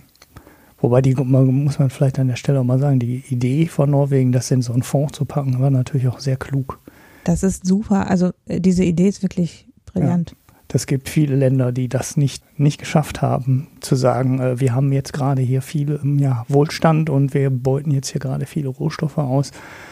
Aber das ist nicht gut, wenn wir das Geld jetzt uns sofort direkt wieder in unsere Wirtschaft kippen, sondern wir legen das einfach an die Seite und äh, haben das dann mindestens für zwei Generationen, so ist mal der Plan, ähm, schon mal Geld an die Seite äh, geschafft, wo wir dann das äh, sehr, sehr vorbildliche Sozialsystem in Norwegen auch weiter mitfinanzieren können. Die erlauben sich ja da Dinge, da kann man in Deutschland nur von träumen. Ne? Wenn wir jetzt gerade das mit dem Gesundheitssystem hatten, mhm. die haben halt Hausärzte, die einen halben Tag arbeiten im Schnitt und trotzdem normales Gehalt bekommen. Die sitzen halt irgendwo im Land und die haben nichts zu tun. Ne? Da ist halt nichts, weil da sind halt irgendwie ja, 400 Häuser im, Ein, im, im Einzugsgebiet weil die in, an so einem Fjord wohnen, aber da sagt sich in Norwegen halt, da braucht man trotzdem Arzt. Ne? Weil auch hier werden die Leute krank ja, und müssen mal zum Arzt. Du und, sitzt ähm, dann vielleicht einen halben Tag rum, aber es kann dann halt auch sein, dass irgendwie um 23 Uhr einer, der halt 100 Kilometer weg ist, übertrieben jetzt, ne? aber du dann halt auch echt lange da mal durch äh, die Pampa da fahren musst, äh, um, um dem zu helfen. Also das ist dann halt auch die Anforderung, die damit so dazugehört. Und dann würde ich sagen, wenn er da einen halben Tag rumsitzt und nichts tut und dann dafür aber den Rest äh, schnell mal irgendwo ist, wo er gebraucht wird, dann rentiert sich auch das. Ja. ja. ja, es geht ja auch gar nicht anders, sonst wird da einfach auch keiner wohnen bleiben, wenn der nächste Arzt vier Stunden mit dem Auto entfernt wäre. Das, äh, ne, das ist halt auch irgendwie äh, Versorgung der Fläche, die du dann leisten musst, die sich natürlich nicht rechnet. Also, ne, das ist halt sauteuer. Aber sonst werden sich die Gebiete halt komplett entvölkern. Dann hast du halt so ein Alaska, wo dann mhm. ähm, alle 250 Kilometer eine Siedlung mit Arzt ist und dazwischen ist halt nichts und wenn du dann musst du halt 250 Kilometer fahren und die Norweger haben gesagt, nö, machen wir nicht. Ich meine, vielleicht machen sie es auch anders, vielleicht hat der Arzt auch einfach noch einen anderen Job, ne? ist morgens noch Briefträger oder was, ist ja egal, der kann ja noch irgendwas anderes machen, aber Öl bohren. Ähm, ja, Öl bohren oder, oder Lachse angeln oder ist auch shit egal, ne? aber ähm, der hat als Arzt eigentlich nicht ansatzweise genügend zu tun, um davon leben zu können, aber ja, dann sagen die halt, äh, wir bezahlen es trotzdem und alle so und so viel Kilometer ist dann halt ein Arzt da. Ja. ja. ja. Gut, dann würde ich sagen, dann lass uns doch mal zum wirklich wichtigen Teil jetzt kommen, dem Gesellschaftsteil. Weswegen wir den Podcast ja eigentlich machen. Das sieht jetzt nicht so aus, als ob ihr deswegen den Podcast macht. Wieso haben wir wieder nichts eingetragen? Für mich sieht das so aus, als würde nur ich mich hier um gesellschaftliche Verpflichtungen kümmern. Ja, ja. Äh, ja. Das ist äh, das Problem ist, ich habe niemals das Bier nachgeguckt, ob ich das nicht schon mal gepickt habe. mir, glaube ich, ein Foto von irgendwas gemacht. Also ihr könnt ja schon mal anfangen. Ja. Soll ich erstmal meinen Pick vorstellen? Hm? Ja. Ähm, sagt euch der Name Ayn Rand was? Ja. Ist ja, eine Auto tolle Frau. Ganz Autorin, Frau. genau. Also eine Jüde, ursprünglich russisch-jüdischstämmige Autor, US-amerikanische Autorin. Ja, die ähm, kommt die, aus Russland. Die ist von Russland genau. in die USA geflohen und ähm, hat dann dort den Kapitalismus ausgerufen. Genau, also sie hat, war dann eben äh, quasi vom, vom Sozialismus so abgeschreckt, dass sie dann äh, zu einer, zu, ja, einer Vertreterung des Laissez-faire-Kapitalismus letztlich ja geworden ist. Also er hat eben Bücher, Romane geschrieben und später auch so philosophische Artikel, die eben den Egoismus als das, den zentralen Wert der Menschheit quasi propagieren, würde ich grob zusammenfassen. Also so. Atlas Shrugged, ihr bekanntestes Buch, äh, das zweitmeistverkaufteste Buch nach der Bibel. Mhm. Und jetzt hat, also ich habe eine, ich picke eine Kolumne, wo ähm, eine sozusagen Feldstudie vorgestellt wird, also nämlich äh, Sears, äh, das Unternehmen kennt ihr vielleicht.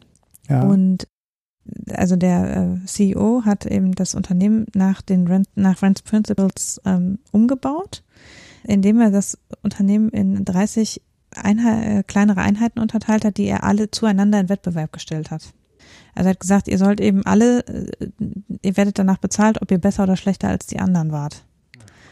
Und um eben zwischen den einzelnen Business Units äh, möglichst hohen Wettbewerb, damit eben alle ganz egoistisch handeln und deshalb das Bestmögliche rausholen für das Unternehmen. Ja, was ist passiert? Äh, das Unternehmen ist pleite gegangen. und zwar, und zwar auf eine wohl, also der Artikel hat eben dann einige Zitate von Leuten, die da mal gearbeitet haben, oder aus Artikeln wieder zitiert, wiederum aus anderen Artikeln über eben den, den Bankrott von CS, wo die eben sagen, dass die Leute eben nur noch versucht haben, also dass es wirklich Kampf war zwischen diesen Business Units und das ist völlig verrückt. Also, dass denen halt der, die Marke und das Unternehmen völlig egal waren, sondern sie nur noch für ihre eigene Einheit gekämpft haben und dadurch eben total den Laden vor die Hunde gefahren haben, weil sie eben nicht mehr kooperiert haben. Also ich, ich fand es eine extrem also es ist sehr positiv, das zu lesen, dass es so eben nicht funktioniert, sondern dass es eben offenbar in einem Unternehmen, wo Kooperation unterstützt wird, besser läuft als in einem Unternehmen, wo Wettbewerb zwischen den Business Units unterstützt wird. Ja, die äh, Leute haben eben sind halt völlig verrückt geworden dadurch und es war wohl auch ganz schrecklich da zu arbeiten. Also werden eben Leute zitiert auch in dem Artikel, die sagen, dass eben dass sie sich nicht mehr wie Menschen behandelt fühlten letztlich. Und es äh, ist ein, eine längere Kolumne auf Englisch, aber ich fand es sehr interessant zu lesen. Also es fasst erst nochmal so ein bisschen das Werk von Ayn Rand zusammen und dann eben die, die Geschichte von diesem Unternehmen. Und es ist wirklich interessant und ähm, das wollte ich picken. Hm. Wobei ich sagen muss, ich habe dieses Buch damals sehr gerne gelesen von ihr, Atlas Shrugged mit diesem Objektivismus habe ich dann versucht, mich da irgendwie reinzulesen. Das fand ich irgendwie nicht sonderlich logisch. Es ist ja auch für Romane ein nettes Denkspiel. Aber sie hat halt ja dann sozusagen im, zum Ende ihres Schaffens versucht, das sozusagen als ein philosophisches Konstrukt tatsächlich, also auf die Realität ja, zu übertragen. Als Philosophin hat die nichts getaugt. Und als die, die, die philosophische Zunft hat sie völlig ignoriert, ja. aber sie ist eben sehr, also diese Ideen sind ja bis heute, das ist eben am Anfang dieser Kolumne auch, es gibt viele heutige Politiker oder auch Schauspieler oder irgendwelche anderen Sternchen, die ähm, nach wie vor sagen, das ist für sie ein Vorbild und sie, sie richten sich danach und das ist eine ganz tolle Frau, die das Ja klar, also die, die, die das so auf die Realität beziehen. Ja, also die Tea Party, äh, derer sich ja dann Donald Trump bemächtigt hat, die hat dieses Buch so als Grundlage ihres Denkens und äh, ja. alle kennen, glaube ich, hier äh, Alan Greenspan, ehemaligen Notenbankchef der USA, äh, der auch ein blühender Anhänger von äh, Ayn Rand war. Also ja, ich, ich weiß jetzt nicht, äh, ob der wirklich sich mit der Philosophie da beschäftigt hat, aber die Leute lesen das und finden das gut. Und da muss ich dann aber auch sagen, mir hat das Buch halt dann damals auch gefallen. Ich muss sagen, ich habe das so um 2000 rum gelesen, ne? also zwar vielleicht so 2003, 2005, irgendwo so dazwischen. Und ich glaube schon, was man in diesem Buch und, und das gefällt den Armees halt auch generell mitnehmen kann, ist so, du musst halt schon auch hart arbeiten, wenn du irgendwas erreichen mhm. willst. Und dieses, ich glaube, die meisten Leute, die das lesen, denen gefällt das. Klar, die ja? trifft natürlich den Nerv des amerikanischen ja. Ideals sehr. Ja. Ne? Also äh, maximale Freiheit und ne, so, klar. Mhm. Ja, es ist auf der anderen Seite äh, natürlich aus heutiger Sicht auch äh, äh eine Gender-Katastrophe, ja, muss, muss man auch dazu sagen. Also die, die, die starke, äh, äh wirtschaftlich erfolgreiche Frau äh, gibt sich dann in einer sehr devoten Art und Weise dem Herrn dorthin. Aber äh, ich, ich glaube schon vom, vom, vom Grundsatz her ist das halt auch schon das, was in der US-amerikanischen Gesellschaft auch umgesetzt worden ist. Mhm. Ja, bloß natürlich nicht äh, als ausgearbeitetes Wirtschaftskonzept, sondern halt als grundsätzliche Philosophie des Lebens. Mhm. Also äh, musst viel arbeiten, äh, du musst hart arbeiten, auch für wenig Geld, musst dich nach oben arbeiten. Äh, es ist halt eine Konkurrenzgesellschaft und Egoismus führt zum, ja, zum Wohle aller. Naja, nicht so ganz. Weil ja, die Verlierer, nicht, das also waren das dann nämlich halt immer die Kommunisten ja. und nicht die gescheiterten Kapitalisten. Und das ist so ein bisschen der, der große Denkfehler bei ihr auch. Also das nur so als Ergänzung. ich habe ja keinen Pick, deswegen schließe ich mich da. Ah, Hast du ein du dich einfach wieder an. Das war ein Joker. Okay, ich habe. Nein, ich kann auch, weißt du, Ulrich, ich, ich kann jetzt auch erzählen, ähm, ich, ich, ich war in Paris, da war es ganz toll, geht doch in dieses und jenes Restaurant. Das wollte ich jetzt nicht machen. Das machst du in letzter Zeit immer. Du bist jetzt der Restaurantfachmann in diesem Teil. Ja. Ja, ne? Also, ja. Das zählt nicht bei Pick. Das kannst du anstelle eines Biers bringen. Dafür wäre so, ne? Ja, ja aber du hast ja immer so lange Picks, dann ist es auch im Endeffekt egal. Weil für deine sonstigen Picks braucht man ja drei Wochen, bis man die ja, durch hat. Jetzt war es über 1000 Seiten. ja, da kannst du auch immer ruhig passen, das schafft ja keiner, sonst der keiner mehr hinterher. Nein, also bevor sich jemand jetzt das Buch kauft, das hat ja wirklich, glaube ich, 1100 Seiten. Ne? Also das ist jetzt auch nicht so das Kleinste. Da möchte ich mal wissen, wer von den Befürwortern äh, das gelesen hat. von vorne bis hinten. Wahrscheinlich gar nicht ja, ich so. habe es von vorne bis hinten es gelesen. Es ist ein Roman, also man kann es ja, schon lesen. Ja. ja, es gibt dann so am Ende gibt so einen Teil, wo sie dann versucht, die Philosophie auszulegen. Der ist, glaube ich, Boah, ist er dann über 40 Seiten oder waren es 140? Ich weiß es nicht. Ich glaube 40 Seiten waren es nur. Wo dann am, am Ende äh, äh, der Typ dann erklärt, äh, wie die Welt zu sein hat. Und das ist mhm. auch der Teil, den die meisten nicht lesen, weil der ist nämlich stinklangweilig zu lesen. Und das ist aber ihre Philosophie. Mhm. Die dann später zum Objektivismus wurde. So, jetzt Ulrich. Ja, ich habe mal wieder einen Podcast, wie langweilig, ne? Und auch im schlimmsten Fall sogar schon wieder einen von Planet Money. Ähm, ich hatte noch einen zweiten irgendwie aus der gleichen Ecke, also über das gleiche Thema, den finde ich jetzt aber gerade nicht wieder. Vielleicht, den reiche ich dann vielleicht nochmal nach. Es geht um die Wahlen. Das hatte ich mir schon eigentlich, äh, vor den Wahlen wollte ich das eigentlich schon picken, habe es dann aber irgendwie vergessen. Und zwar uh, um das Wahlsystem in den USA, und zwar nicht um das Wahlsystem, die Verteilung der Sitze und sowas, sondern um die Frage, welche Kandidaten bewerben sich überhaupt. Und in den USA ist das ja so geregelt, dass die Kandidaten quasi ihren Wahlkampf selber finanzieren müssen, beziehungsweise Spenden einsammeln. Und das führt dann dazu, dass wir sehr häufig Kandidaten haben aus der gleichen Richtung, sprich Leute, die von den Reichen, von der Wirtschaft und Ähnlichen einen großen Teil ihres Geldes bekommen und dass Kandidaten, na, ich setze das jetzt vielleicht so ein bisschen in Anführungszeichen, aus dem Volk keine Chance haben. Und da hat sich die ähm, Stadt Seattle überlegt, die übrigens einen Mindestlohn von 15 Dollar hat inzwischen, was, mich, was echt viel ist, was ich hier letzte Tage gelesen habe. Da haben die sich überlegt, wie könnte man die System denn anders gestalten, dass jeder eine Chance hat. Und da ist die Stadt Seattle hingegangen und hat jedem Einwohner Gutscheine gegeben. Ich habe es jetzt nicht mehr ganz genau im Kopf, wie viel es waren, aber ich glaube, es waren 4, 25 Dollar Gutscheine pro Einwohner. Und die konnten diese Einwohner auf äh, die Kandidaten verteilen. Das heißt, äh, du hast einen Brief bekommen, da waren die Gutscheine drin und dann konntest du sagen, so, okay, ich finde hier den und den Kandidaten gut und möchte den unterstützen. Und dann konntest du auf die Wahlkampfveranstaltung gehen und äh, deinen Gutschein abgeben. Was ich eine ziemlich interessante Idee finde, weil ne, alle haben gleich viel Geld und alle können das gleiche unter den Kandidaten verteilen. Es war am Ende aber dann nicht so wahnsinnig erfolgreich, aber an der Stelle höre ich auf, weil das ist jetzt der Cliffhanger und ihr müsst die Folge jetzt selber hören. Äh, schauen, warum das dann doch nicht äh, funktioniert hat oder nicht so gut funktioniert hat, wie die Verantwortlichen sich das vorgestellt haben. Ich kann aber auch direkt dazu sagen, es war nicht so erfolglos, dass sie es nicht weitermachen wollen. Also sie wollen es beim nächsten Mal dann irgendwie anders gestalten, ausgestalten, um das ähm, erfolgreicher zu machen. Aber ich hätte jetzt bei der Idee gesagt, es funktioniert besser, weil wir reden da über 500.000 Leute in Seattle, die 100 Dollar bekommen haben, äh, be bekommen haben in Gutschein. Das heißt, da ist schon eine ganz schöne Summe Geld unterwegs. Und es hat dann dafür, dass auf dem Papier so viel Geld unterwegs war, dann doch relativ hm, wenig bewirkt. Ne, ist wie immer Planet Money 20 Minuten Podcast, sehr überschaubar. Hört man mich noch? Ja, Sollen wir jetzt irgendwas sagen? Nein, wir können weitermachen, weil ich nichts mehr. Okay, to tolle ja, Erklärung, Ulrich. Super. Weiter so. Gerne wieder. Schneide ich eh raus, doof, Mann. ja, mir ist jetzt einfach nichts eingefallen dazu. ja. Okay, aber Wein oder Bier habt ihr doch getrunken. Ja. Ja. Ulrich? Äh, habe ich es eingetragen?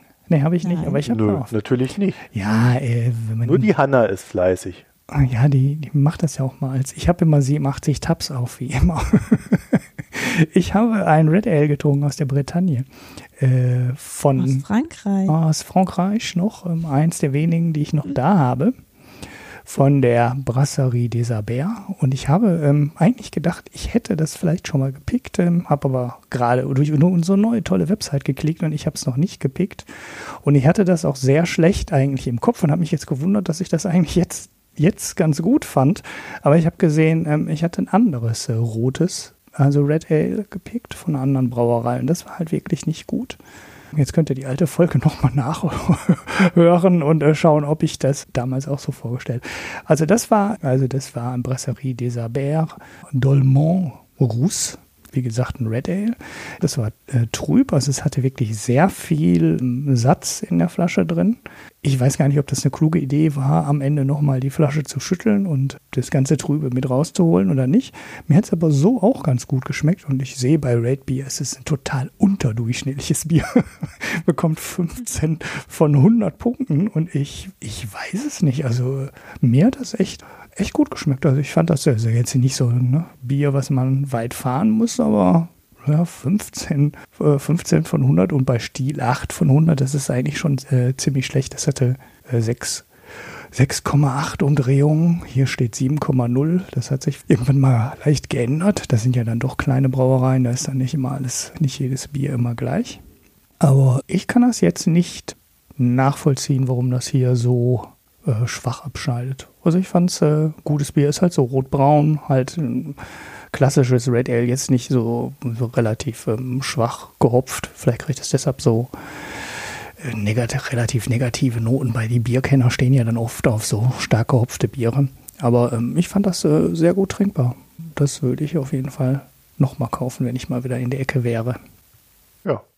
Und Hanna, du hast auch ein Bier getrunken? Ich habe Wein getrunken. Ich habe ähm, nach dem Martinszug letzte Woche, was übrigens der Grund war, warum ich letzte Woche nicht diesem Podcast beiwohnen konnte. Hast dich zugesoffen? Habe ich, nein, nicht, nicht wegen, also wegen des Martinszuges, nicht wegen des Glühweins, möchte ich anmerken. Ich hätte natürlich mit Glühwein trotzdem aufgenommen. Äh, ich habe einen Glühwein getrunken. Und zwar ein Bio-Glühwein von der Firma Heißer Hirsch. Die produzieren Glühwein, weißen und roten und Punsch. Zwei oder drei verschiedene Sorten. Dieses war ein Merlot Cabernet äh, Glühwein, also mit Sortenangabe. Und der ist ausgesprochen lecker.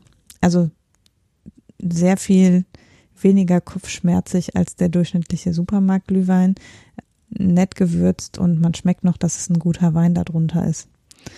Ja, finde ich, kann man durchaus mal die zwei Euro mehr ausgeben gegenüber der Literflasche Supermarktglühwein, wenn man eben dann, so wie ich, nur eine Tasse nach dem Martinszug davon trinken möchte. Mhm. Kann man übrigens auch super gut selber machen. Glühwein. Kann man auch super gut selber machen. Aus einem guten Wein wird auch ein guter Glühwein. Genau. Aber wie gesagt, also heißer Hirsch ähm, schmeckt lecker. Nicht zu süß. Taugen, taugen eigentlich diese Glühweingewürze aus dem Markt was? Aus dem Einkaufsmarkt? Ist so wie Beuteltee, ne? so. Ich habe es mir schon was gedacht. okay. Es gibt ja auch guten Beuteltee, ne? Also so ist es nicht. Die zwei Sachen, die man da reinwerfen muss im Wesentlichen, kann man auch so reinwerfen. Also ich finde, es bringt was, wenn man die Gewürze im Ganzen und nicht in kleinen Ja, ja, ja, genau. Und dann ziehen lassen. reinwirft. Und, Und dann ziehen lassen. Ja. Orangenschale mache ich immer mit rein. Dann wird es ein bisschen fruchtiger. Wer mag, kann auch noch Orangensaft reinmachen. Ist auch nicht schlecht. Aber ne, was machst du da rein? Äh, Sternanis und Zimt im Wesentlichen. Ne? Sternanis, Zimt, vielleicht. Das auch sind die zwei Sachen, die ich immer reinmache. Und äh, Orangen- oder Zitronenschale, wenn man so ein bisschen Nelken, fruchtigeren ja, Geschmack haben möchte. Auch noch. Ja. Anis, stimmt. Nelken. Nelken? Stimmt, Nelken Ja, mache ich auch Nelken. rein. Ja, Nelken mache ich auch rein. Es gibt Naja, ähm, Jetzt haben aber gute Glühweingewürze zu kaufen. Also es gibt auch gute Glühweingewürze zu kaufen, aber dann eben eher an so Gewürzständen auf dem Markt oder auf Mhm. dem Weihnachtsmarkt oder so. Aber Oder im Internet. Wenn man, genau, oder im Internet. Aber wenn man einfach eine Flasche aufmachen will, dann finde ich, kann man den heißen Hirsch trinken im Gegensatz zum zu so Ja, die Nürnberger Preise sind ja da auch. Christkindlmarkt Verschnitt Glühwein aus dem Ja, Supermarkt. also da sind, die sind ja auch unfassbar, die Preise für Glühwein. Da weißt du auch schon von vornherein, äh, das ist ein Wein, der so nicht trinkbar ist. Der nur Genau. durch viel Zucker Der und Gewürz, durch der ja. kostet dann 1,50 Euro und 1,80 Euro eine, eine Literflasche. Ich meine, das kann ja, Ja. nichts taugen. Ja, also der heiße Hirsch kostet äh, 3 Euro, ich habe, glaube ich, 3,90 Euro bezahlt für 0,7. Das ist immer noch jetzt für einen Wein ja ganz günstig, aber eben doch schon eher so zwei bis dreimal so viel, wie der durchschnittliche Glühwein kostet. Ja. Ja, Ja, ich habe auch Wein getrunken. tatsächlich. Ja, ich war ja in Frankreich, habe ich ja erzählt und äh, Mhm. habe dort tatsächlich einen Wein getrunken. Und jetzt, äh, die Franzosen müssen jetzt ganz stark sein, wenn ich das versuche auszusprechen. ein, ein Crochet Hermitage Ich glaube, es aus dem groß Jahre, was? Cross? Kreuz Ermitage, würde ich Ja, sagen. siehst du, da? Cross. Ich sag immer so irgendwas Französisches. Also, Cross Hermitage 2016. Vivino sagt 4,0 Proze- äh, 4,0 Sterne. ja gut, das sagen die aber auch immer.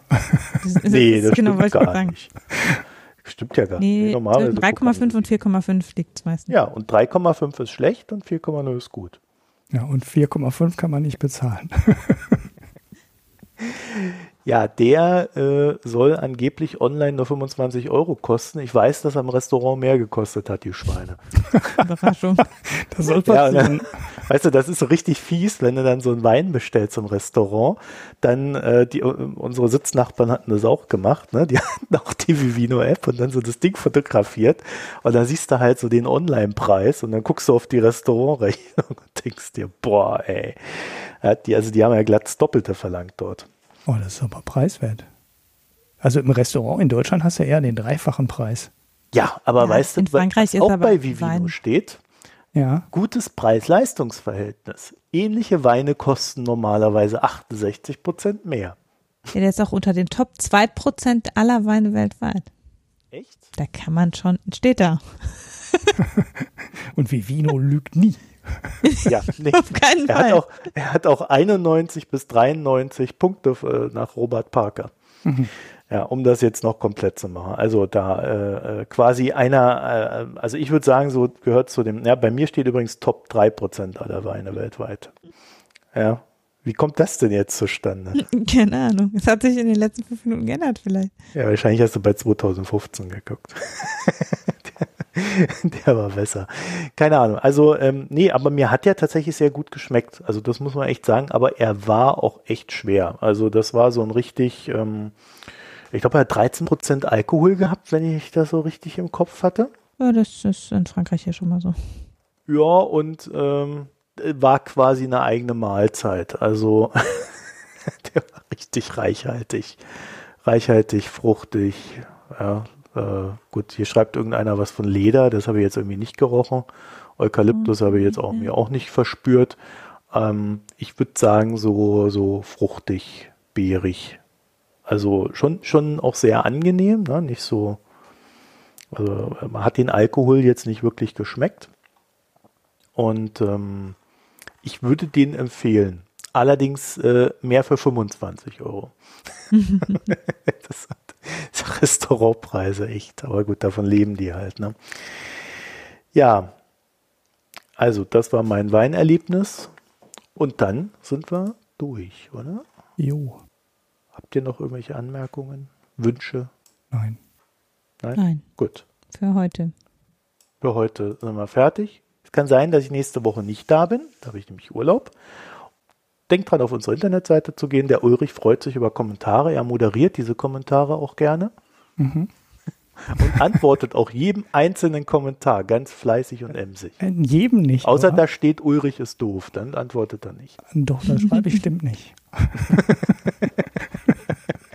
so, jetzt haben wir schon mal zwei Kommentare. Einer, der schreibt, Ulrich ist doof und ich schreibe, das stimmt nicht.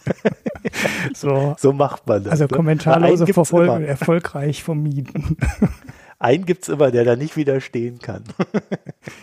so, der Ulrich hat aber auch noch äh, per eine Mail bekommen, auf die er noch nicht geantwortet hat. Mich von einer äh, Studentin, äh, die ganz begeistert von seiner Folge mit dem Herrn Hayek war. ja, Du erinnerst dich an Ja, deine ja, ja. Verkehrswende-Folge und da wurde darum gebeten, dass du dich da doch bitte nochmal drum kümmerst, äh, noch mal, eine eine zu Folge machen. daraus. Ja, ja. Ich habe ja noch mal eine gemacht, aber dann mit dem Marcel Weiß. Ne? Gibt ja eigentlich noch einen zweiten Teil davon.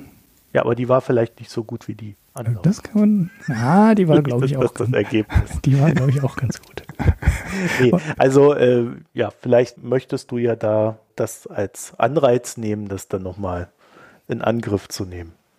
Ja, Ja, weil die ist ein ganz großes Thema gerade, ne? Diesel und so weiter. ja, alles. Die Leute flippen echt alles, aus. Alles, ja, ja, ja. Ja. Naja, okay. Also, äh, was ihr auch auf der Seite machen könnt, uns ein paar Spenden zukommen zu lassen, damit wir uns hier den Wein leisten können weiterhin und das Bier. Ja, Amazon-Wunschlisten haben wir ja äh, auf Hinweis von Ivo dann auch eingetragen, aber es ist ja nicht so, dass dann irgendwie mal ein Geschenk kommt. Weißt du, dafür habe ich das so Also- aufgeräumt in der Liste. Hätte ich mir auch schenken können. Hast du deine ganzen Schweinereien daraus? Gibt ja eh keiner. Hör auf, Mann, Mann, Mann. Ja, ich glaube, was, was, was den Leuten gefallen würde, wäre, wenn sie sich selber etwas aussuchen könnten, was sie dann an deine, äh, in deine Wunschliste reinpacken und dir schicken. weißt du, da kriegst du irgendwelche Schweinereien zu. Ach so, ja. Gut, das können sie ja so machen. Das ist ja, die Adresse steht ja da drauf. nee, die sieht man ja nicht. Ja. Reinpacken kannst ja nur du. Das ist ja so ein kleiner. Aber an die Bieradresse. Ja, ja, an die Bieradresse kann man das ja einfach so. schicken, wenn man mehr Schweinereien schicken oh, will. Oh, oh, oh, oh, oh. Das schneide ich raus. Bring, bring, die Leute nicht auf Ideen. Das kann ja. nur böse enden. Da kommen dann irgendwelche Schweineköpfe oder so zugeschickt. Also das Schöne an deiner äh, Packstation-Adresse ist ja, dass man dir Bescheid geben muss, wenn was kommt, weil du kriegst ja nicht Bescheid. Ja, das funktioniert immer noch nicht. Das hat ein einziges Mal geklappt und hat mir derjenige sogar auch äh, eine plausible Vermutung geschickt, warum das geklappt haben könnte, weil er irgendwas anders gemacht hat, als man das sonst macht, wenn man einfach die Adresse abgibt. Und da habe ich einmal habe ich eine Push-Nachricht bekommen, dass ein Paket für mich unterwegs ist. Sogar, das kam schon, dass es unterwegs ist. Ne? Also nicht, als es eingetroffen ist, sondern direkt nach der Aufgabe kam, habe ich schon eine Push-Nachricht bekommen. Aber das ist genau einmal. Und alle anderen Pakete nachher musste mir immer der Versender Bescheid sagen, dass ein Paket unterwegs ist. Also diese DHL-Untergangsartikel, die gerade überall rumgehen, äh, dass Amazon DHL jetzt platt macht und der Laden äh, reformbedürftig ist ohne Ende und gar nichts mehr auf die Reihe kriegt, das kommt nicht von ungefähr, ne? Ja, ich frage mich wirklich, was passiert. Also ich meine, wenn ich eine Packstation habe, dann muss ich doch eine Nachricht darüber bekommen. Und wenn ich das jetzt in eine äh, Filiale schicken lasse, muss es doch auch so genauso funktionieren. Und ich frage mich, wieso geht das nicht? Ich, es ist alles richtig. Und es ging ja einmal. Ne? Das heißt, die Daten, die hinterlegt sind und die App und äh, der Login und das passt alles zusammen. Nur, das klappt im Normalfall nicht. Und ich habe keine Ahnung, was Technik, die begeistert. Ja, Und was DHL Sinne, da falsch macht. In dem Sinne, ähm, ja. Ihr könnt natürlich auch äh, uns verschiedentlich Empfehlungen auf verschiedentlichen Plattformen für Podcasts und so weiter geben oder uns einfach in den sozialen Netzwerken verbreiten. Auch das ist immer gut. Ja, mhm. ja. und damit würde ich sagen, ist die Woche vorbei. Viel Spaß, bis bald. Tschüss. Tschüss. Tschüss.